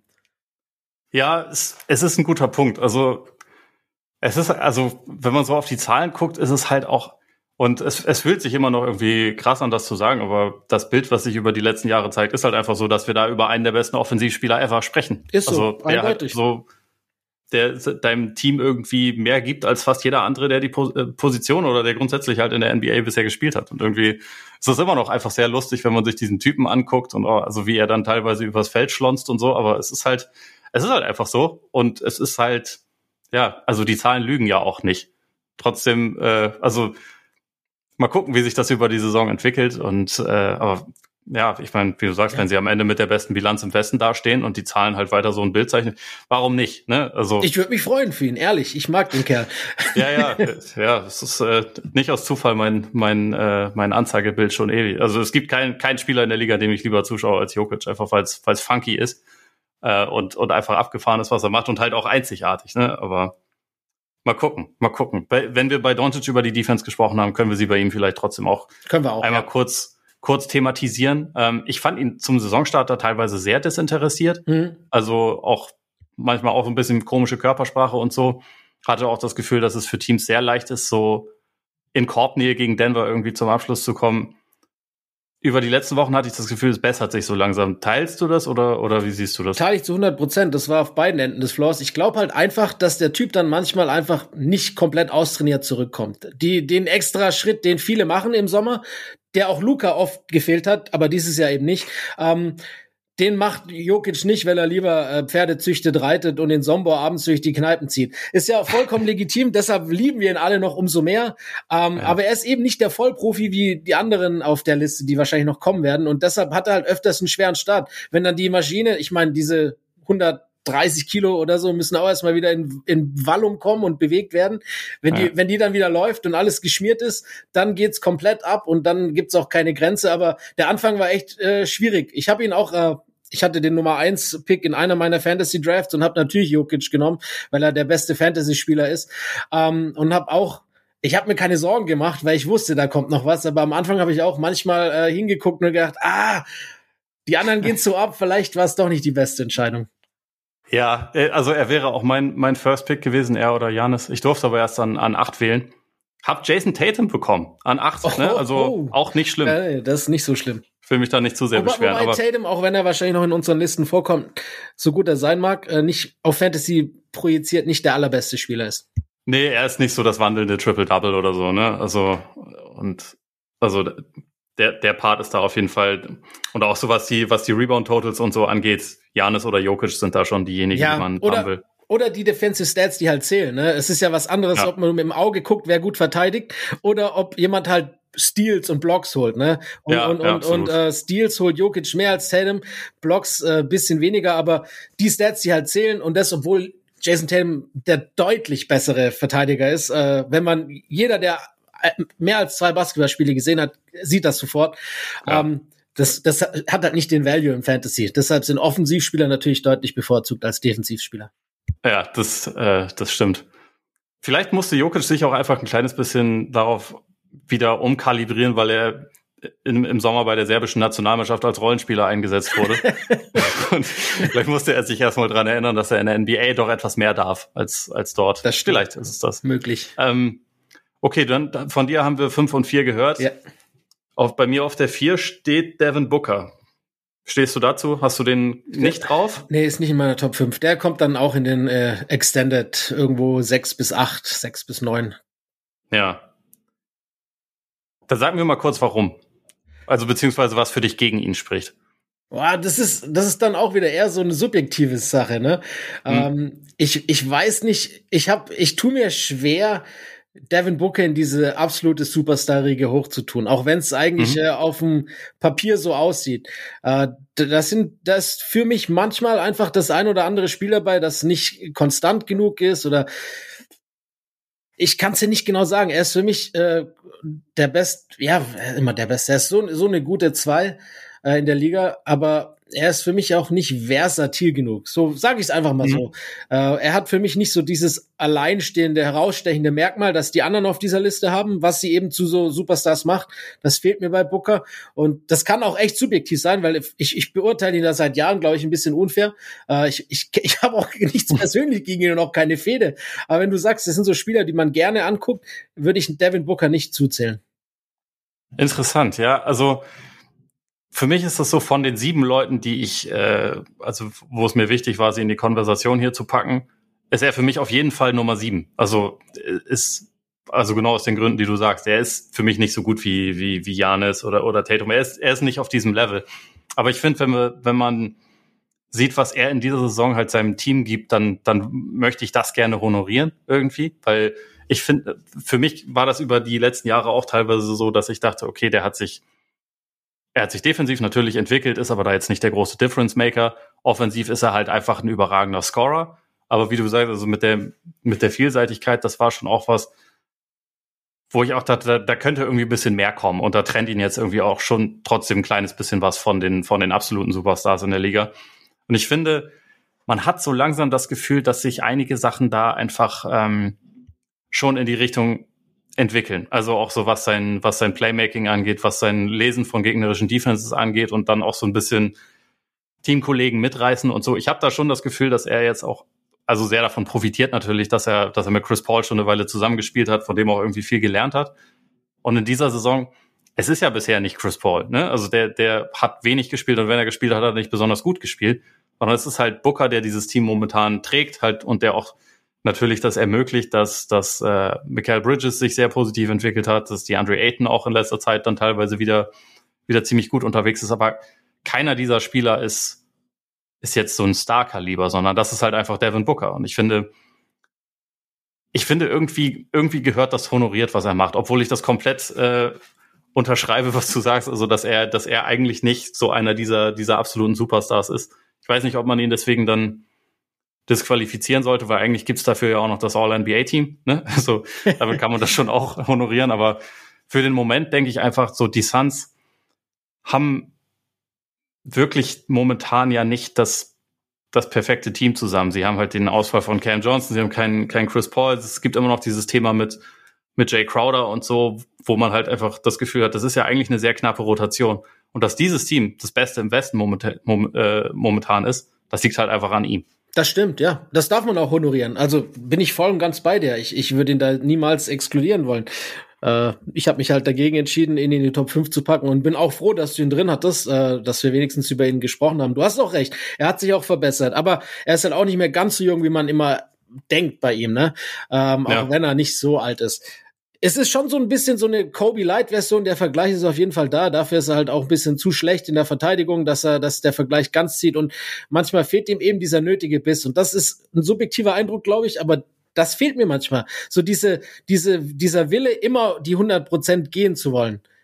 Der fehlt hm. mir tatsächlich manchmal bei Devin Booker. Und ich weiß nicht, ob es an mir liegt oder ob es tatsächlich so ist.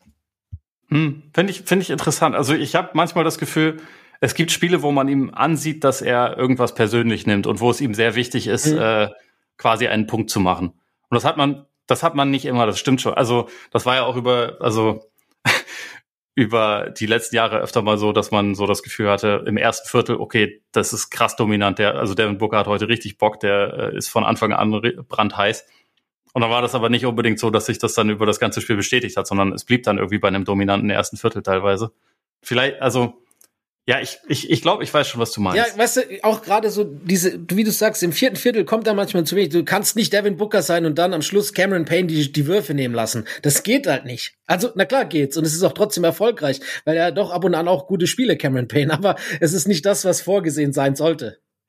Ja, also, wenn's wenn es das richtige Play ist, irgendwie so aus dem Double Team heraus, dann passt das. Aber also das war ja etwas, was Devin Booker letztes Jahr in den Playoffs noch nicht so richtig gut beherrscht hat, muss man sagen. Wobei ja auch da habe ich das Gefühl, es, es wird schon besser. Also er ist schon rundum einfach ein sauguter Spieler und halt irgendwie, ich glaube, also wahrscheinlich gibt's momentan eine Top 6 oder, oder Top 7 von Spielern in der Liga und er kommt so knapp dahinter einfach. Also ist irgendwie so auf, der, auf dem Tableau ist er irgendwie drauf. Und das ist äh, keine Schande, das macht ihn halt zu einem klaren All-NBA-Spieler für mich auch, aber ja.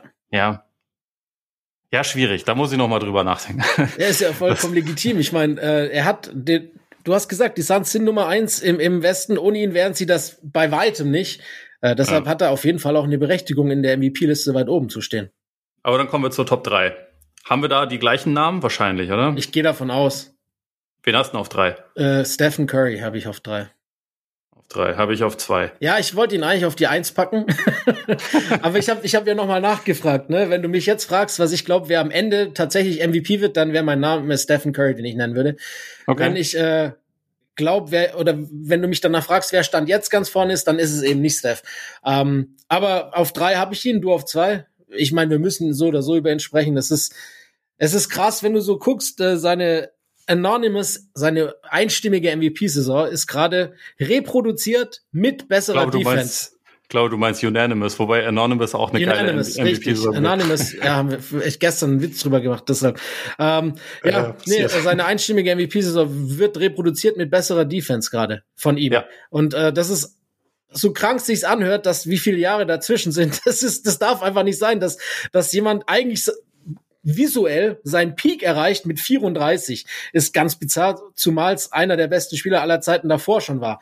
Steph spielt diese Saison komplett krank. Wenn du vorhin schon dieses On-Off-Rating bei Jokic äh, genannt hattest, ist das bei Steph noch mal ein Ticken heftiger. Ähm, wenn du so vor allem das vergleichst mit vorherigen Jahren, also Jokic und Steph sind da bei 30 äh, plus und normalerweise haben so die besten Spieler der letzten Jahre immer so 16, 17 gehabt. Also das ist wirklich pervers, was die beiden Jungs spielen. Äh, ähnlich wie bei bei bei äh, bei Jokic ist auch Steph's True Shooting extrem hoch mit 67, äh, 67,7 Prozent. Er hat die Splits, ne, 51, 1, 44, 1 und 90, 3. Also äh, ganz klassischer äh, 50, 40, 90 und das ist nicht mal knapp momentan. Das, ja. das ist wirklich und das halt bei einem Team, das ohne ihn gerade nicht wirklich funktioniert. Die Warriors sind jetzt in den letzten Spielen wieder ein bisschen besser geworden, aber immer wieder kommt so ein Rückschlag wie letzte Nacht. Gut, das lag zum Teil auch an Steph.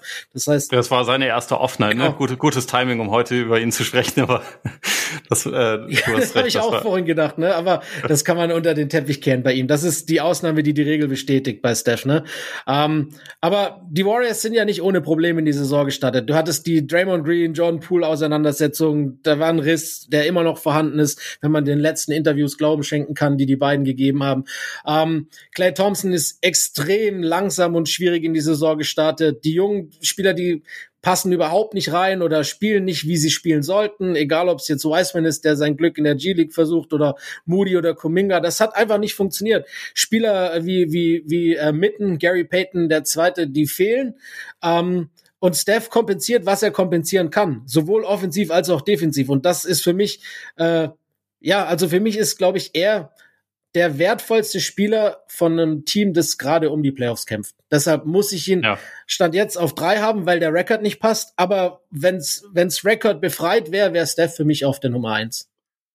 Ja, für mich auch. Also für mich war er bisher der beste Spieler in dieser Saison. Ähm, also was so die die Gesamtperformance angeht. Und also das ist ja auch was, ähm, was man immer dazu betonen muss, diese ganzen Probleme, die existieren, die existieren nicht wegen ihm und die existieren eigentlich auch nicht mit ihm. Also in den Minuten, wo er spielt, sind die Warriors halt einfach ein elitäres Team. Ja. Und, und das, was er individuell macht, ist, ist eine Klasse besser als letzte Saison. individuell, muss man sagen. Und ähm, wie du schon gesagt hast, es, äh, es erinnert sehr an, an 2016 damals. Ähm, und das dazu spielt er bessere Defense, wie du schon gesagt hast, hat sich da wirklich total gemacht. Und also all diese, diese Soft Skills oder quasi diese soften Faktoren, die hat er mehr als jeder andere. Das Off-Ball-Movement, die Gravity, auch der, ich glaube auch die, einfach dieses ähm, Gefühl, dass andere Leute haben, dass sie mit einem Superstar zusammenspielen, der sich halt nicht über sie stellt, sondern der halt irgendwie einfach ein getesteter Anführer ist sozusagen, der ähm, einfach mit, mit bestem Beispiel vorangeht und so. Da, da ist er einfach momentan so das Nonplusultra in der Liga, würde ich sagen. Deswegen äh, kann gut sein, dass er es am Ende ist. Ich glaube nämlich auch, dass die Warriors sich, was die Bilanz angeht, fangen werden.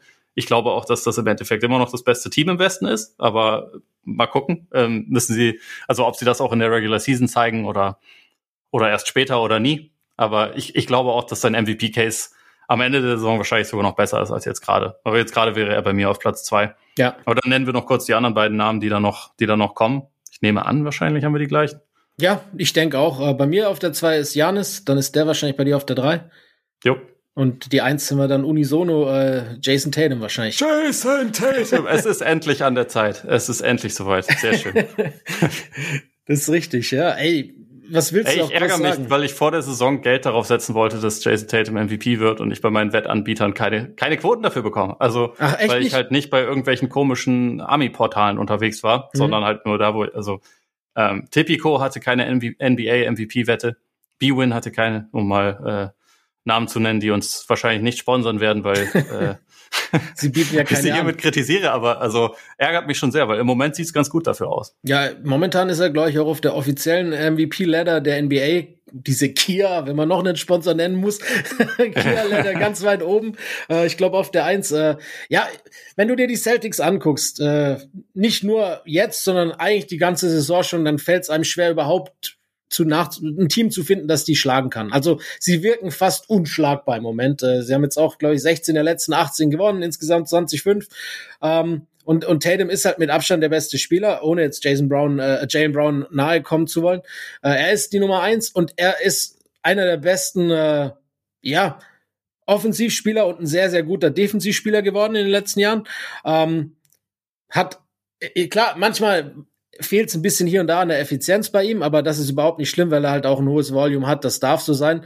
Ähm, das, er sollte manchmal die ein oder andere drei nicht nehmen, aber das sind einfach nur so marginale Sachen. Er muss es machen und wenn dein Team so gut spielt, dann kannst du im Endeffekt ihn auch nicht kritisieren. Deshalb das beste Team der Liga, das beste Team im Osten, der beste Spieler dieses Teams hat immer einen legitimen äh, MVP-Case. Vor allem, wenn man überlegt, dass dass Janis diese Saison eben halt manche Spiele so ein Step Back gemacht hat im Verhältnis zu, wo wir ihn schon gesehen haben. Für mich ist Janis wahrscheinlich trotzdem der beste Spieler der Liga. So, das kann man ja. sagen, aber das eine und das andere muss ja nicht im Zusammenhang stehen, weil wir reden ja nicht über den besten Spieler, sondern über den wertvollsten und das ist äh, dann wahrscheinlich, wenn du das Team mit einbeziehst, Jason Tatum momentan.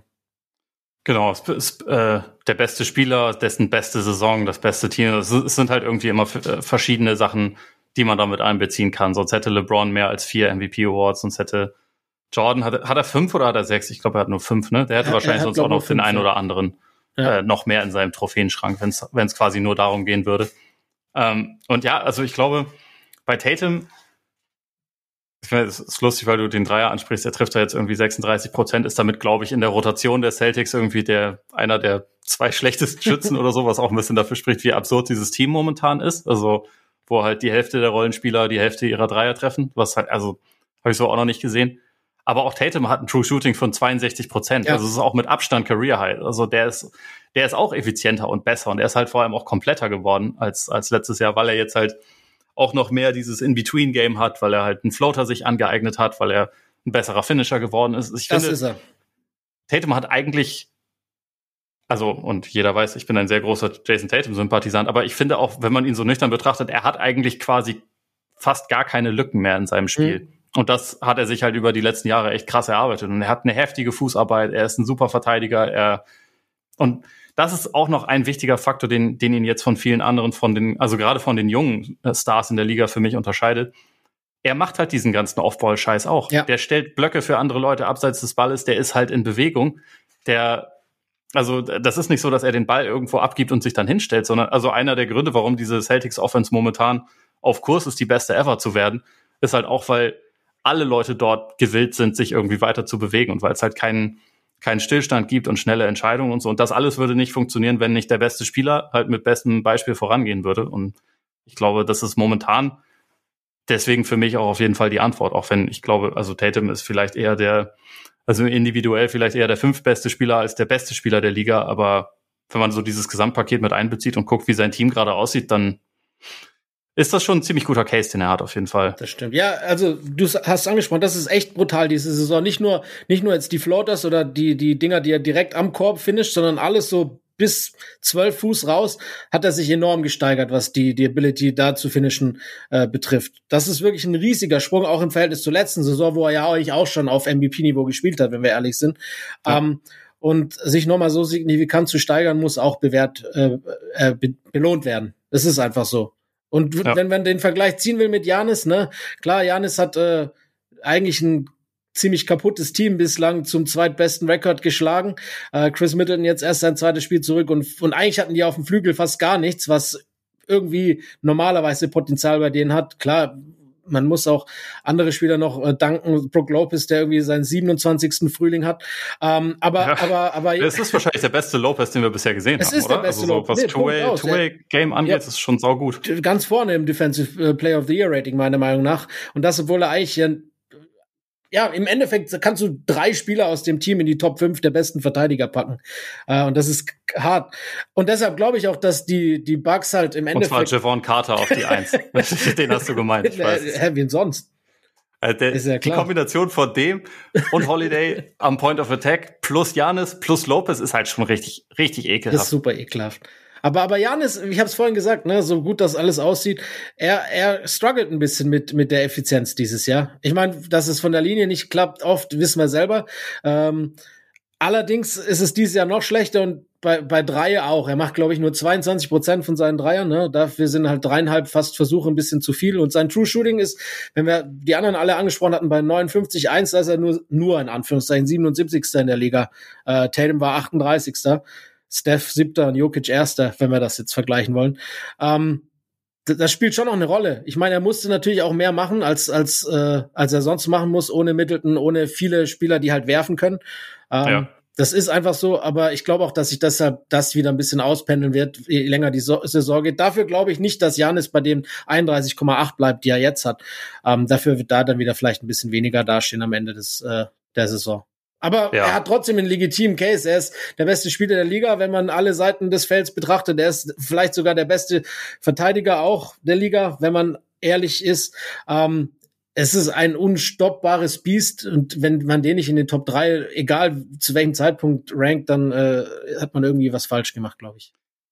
Ich, also würde ich auch unterschreiben, obwohl es echt viele gute Kandidaten gibt, aber also er gehört da schon oben mit rein. Ich glaube, etwas, was was momentan gegen ihn sprechen würde, wenn es jetzt, also auch gerade um das Verhalten der Wähler geht, ist halt einfach, dass normalerweise nicht Leute MVP werden, die schon mal besser waren, also schon ja. bessere statistische Saisons hatten. Und davon hatte Janis einige, also wie du schon gesagt hast, obwohl die, die Punktzahl extrem hoch ist, sie, sie sind etwas, die Punkte sind etwas schwerer, schwerer kreiert, also halt auch, weil er einfach dafür ein bisschen mehr selber kreieren musste und so. Die Effizienz ist ein bisschen bisschen runtergegangen. Ich kann mir auch, aber auch gut vorstellen, dass das jetzt halt, also wie du gesagt hast, mit, mit Middleton, dass zwar das Scoring ein bisschen runtergeht, aber dafür, dass die Abschlüsse halt besser werden, dass dadurch auch, äh, also wenn du Janis halt wieder ein bisschen mehr so als, als Screener einsetzen kannst, der halt abrollt, ein bisschen weniger als den ballführenden Spieler, das ist ja eigentlich eine Dimension, die, wo er eigentlich mit am besten eingesetzt genau. ist und wo es halt einfach ein bisschen schwierig war, weil der Beste, um das mit ihm zu spielen, einfach bisher nicht da war.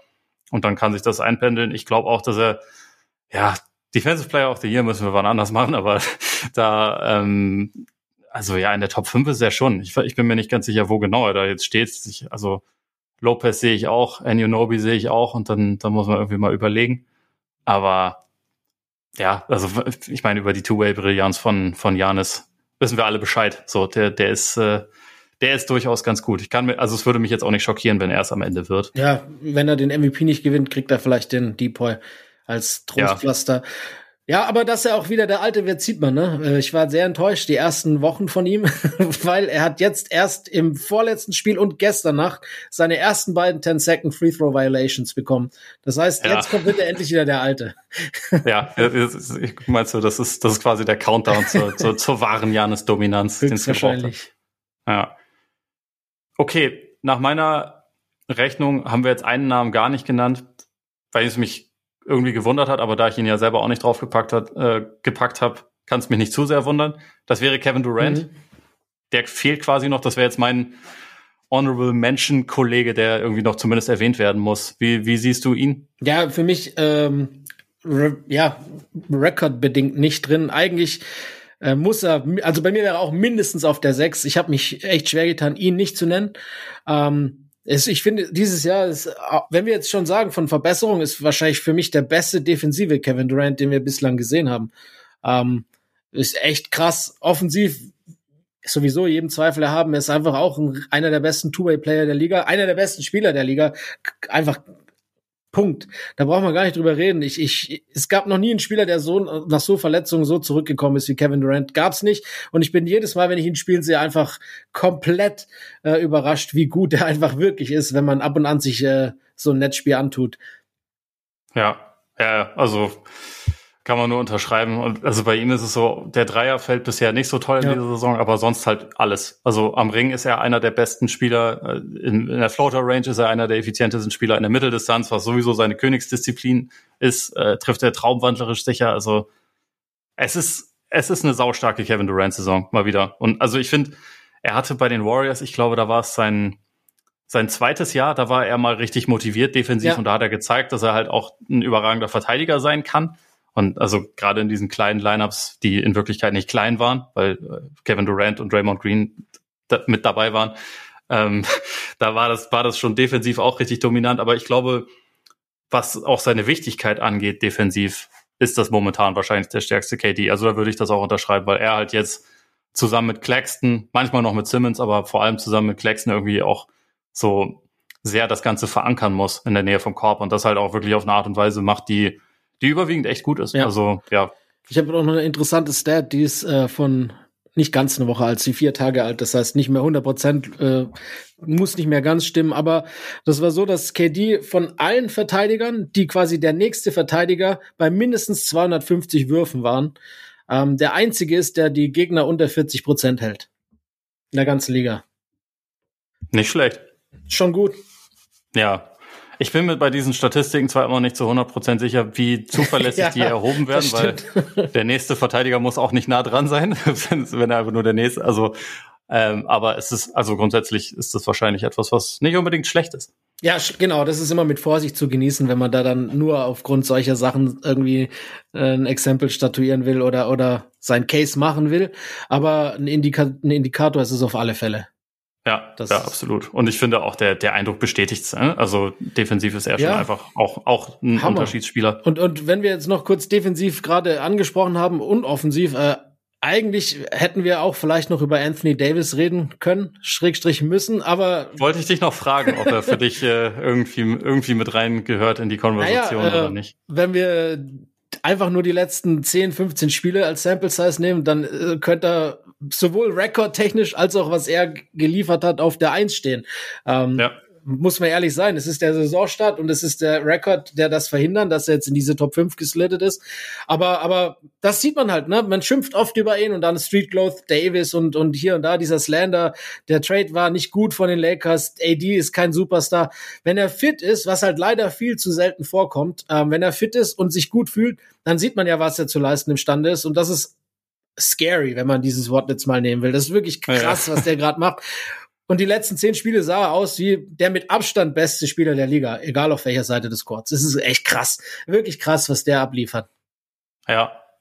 Ja, wir, wir werden im vorigen Teil dieser Folge, der in der Zukunft aufgenommen wird und der mich deswegen, der mir deswegen gerade einen Knoten ins Hirn setzt, ein bisschen mehr über Anthony Davis sprechen. Okay, dann deswegen, sage ich nichts mehr. Äh, nee, nee, alles gut. Ähm, deswegen überlege ich jetzt gerade, was ich sagen kann, was mir dann nicht auf die Füße fällt. Aber vielleicht einfach so, also wenn Leute sagen, dass der Trade dumm war, dann haben sie, glaube ich, halt einfach ein gewisses Grundprinzip nicht verstanden. Also natürlich sieht so diese, diese Liste an Spielern, die sie abgegeben haben und an Picks, sieht die, sieht die heftig aus. Keine Frage. Aber die Lakers sind schon Meister geworden. Ja. Das, das legitimiert alles. Ähm, es legitimiert nicht das, was die Lakers danach noch gemacht haben. Aber dieser Davis Trade, der ist legitimiert. Das, also, ähm, es gibt nicht so viele Teams, die pro Jahr Meister werden, sondern eigentlich immer nur eins. Und wenn du eins davon mal bist, weil du diesen Trade gemacht hast, dann, dann ist das kein schlechter Trade, sondern dann, äh, dann hat sich das halt ausge ausgezahlt. Zumal man auch über den Case äh, diskutieren kann, wohl und auch fairerweise meiner Meinung nach, dass er den äh, Finals MVP mehr verdient gehabt hätte in diesem Jahr. Das ist ja, ich glaube, über die ersten vier Spiele oder so sah ich das auch so. Und dann, dann am Ende dachte ich, okay, LeBron übernimmt jetzt so ein bisschen, der, also er hat halt auch mehr Kontrolle. Aber Davis hat, hätte auch einen sehr guten Case gehabt. Also äh, stimme ich auf jeden Fall zu. Der war in der Serie krass. Er war grundsätzlich in der Bubble krass, weil er ja, da auch auf einmal der beste Jumpshooter aller Zeiten war. Das war er danach nicht mehr. ich meine, das ist er jetzt ja auch nicht. Jetzt spielt er anders, aber äh, ja. Ja, aber ihr werdet ja dann bestimmt noch auf die, auf die Statistiken eingehen, die er gerade auflegt, die letzten zehn Spiele. Da möchte ich jetzt auch nichts vorwegnehmen, aber das ist schon wirklich monumental, ne? Grundsolide ist es auf jeden Fall. ja, genau. ähm, hast du sonst noch einen, einen Spieler, der noch irgendwie genannt werden muss, oder haben wir damit die wichtigsten Ach, abgehandelt? Ich glaube, die wichtigsten waren, also ich meine, da gibt's schon viele dieses Jahr, die irgendwie eine, eine, Rolle spielen. Auch so, so ein SGA kann man schon noch irgendwie erwähnen, auch wenn man halt weiß, dass es bei OKC äh, jetzt quasi so das Ceiling ist, was das Ranking betrifft, uns eher bergab geht. Also es gibt schon viel, wenn wir, wir haben ja äh, neulich ähm, Steve Nash aufgenommen für Hall of Game und da haben wir auch über Tyrese Halliburton gesprochen. Was, was er aus diesem äh, Indiana-Team rausholt, ist eigentlich auch erwähnungswert, erwähnenswert. Da gibt's echt viele, viele gute Spieler dieses Jahr, ähm, auch abseits der fast oder über 30 Punkt-Scorer. Ja, und auch so jemand wie Donovan Mitchell oder genau, so. Ne? Ja. Also gerade gerade die ersten Saisonwochen waren schon echt gut. Also ich bin mal gespannt, inwieweit sich halt, also inwieweit halt Leute noch in diese also für mich ist es momentan eine Top 7. Inwieweit Leute da im Laufe der Saison quasi noch die Party crashen können. Also wer, wenn es wird ja wie jedes Jahr auch so sein, dass irgendjemand sich halt dann verletzt und dadurch rausfällt und so, aber ähm, das, also allein schon zwischen diesen sieben könnte das auch einfach ein überragendes Rennen werden. Also bin gespannt. Ja, auf, allein schon, auf, die, auf ich meine, wir wissen alle, dass die Liga immer offensiver wird. Das haben wir ja schon zu, zu gute und zu häufig besprochen. Aber es ist, diese Saison sind so viele Spieler mit über 30 Punkten bislang wie das letzte Mal 1961, 62. Die Stat gab's heute Nacht äh, bei der und, Übertragung. Geil. Und das ist die, nur, äh, der Vollständigkeit halber. Die Saison, wo Oscar Robertson ein Triple-Double hatte, wo Will ja, Chamberlain 50, 50 im 25. Schnitt aufgelegt hat. ja, ja. Und nicht den MVP Und beide nicht MVP wurden. Ganz genau. Immer wichtig zu erwähnen. Das ist so gut. genau, ja. Und Walt Bellamy, glaube ich, auch. Äh, der hat, hat der nicht dann geholt? Oder was Oscar in dem Jahr? Nee, in dem Jahr war es Bill Russell. Ah, stimmt. Genau. Und das war eigentlich nicht wirklich verdient.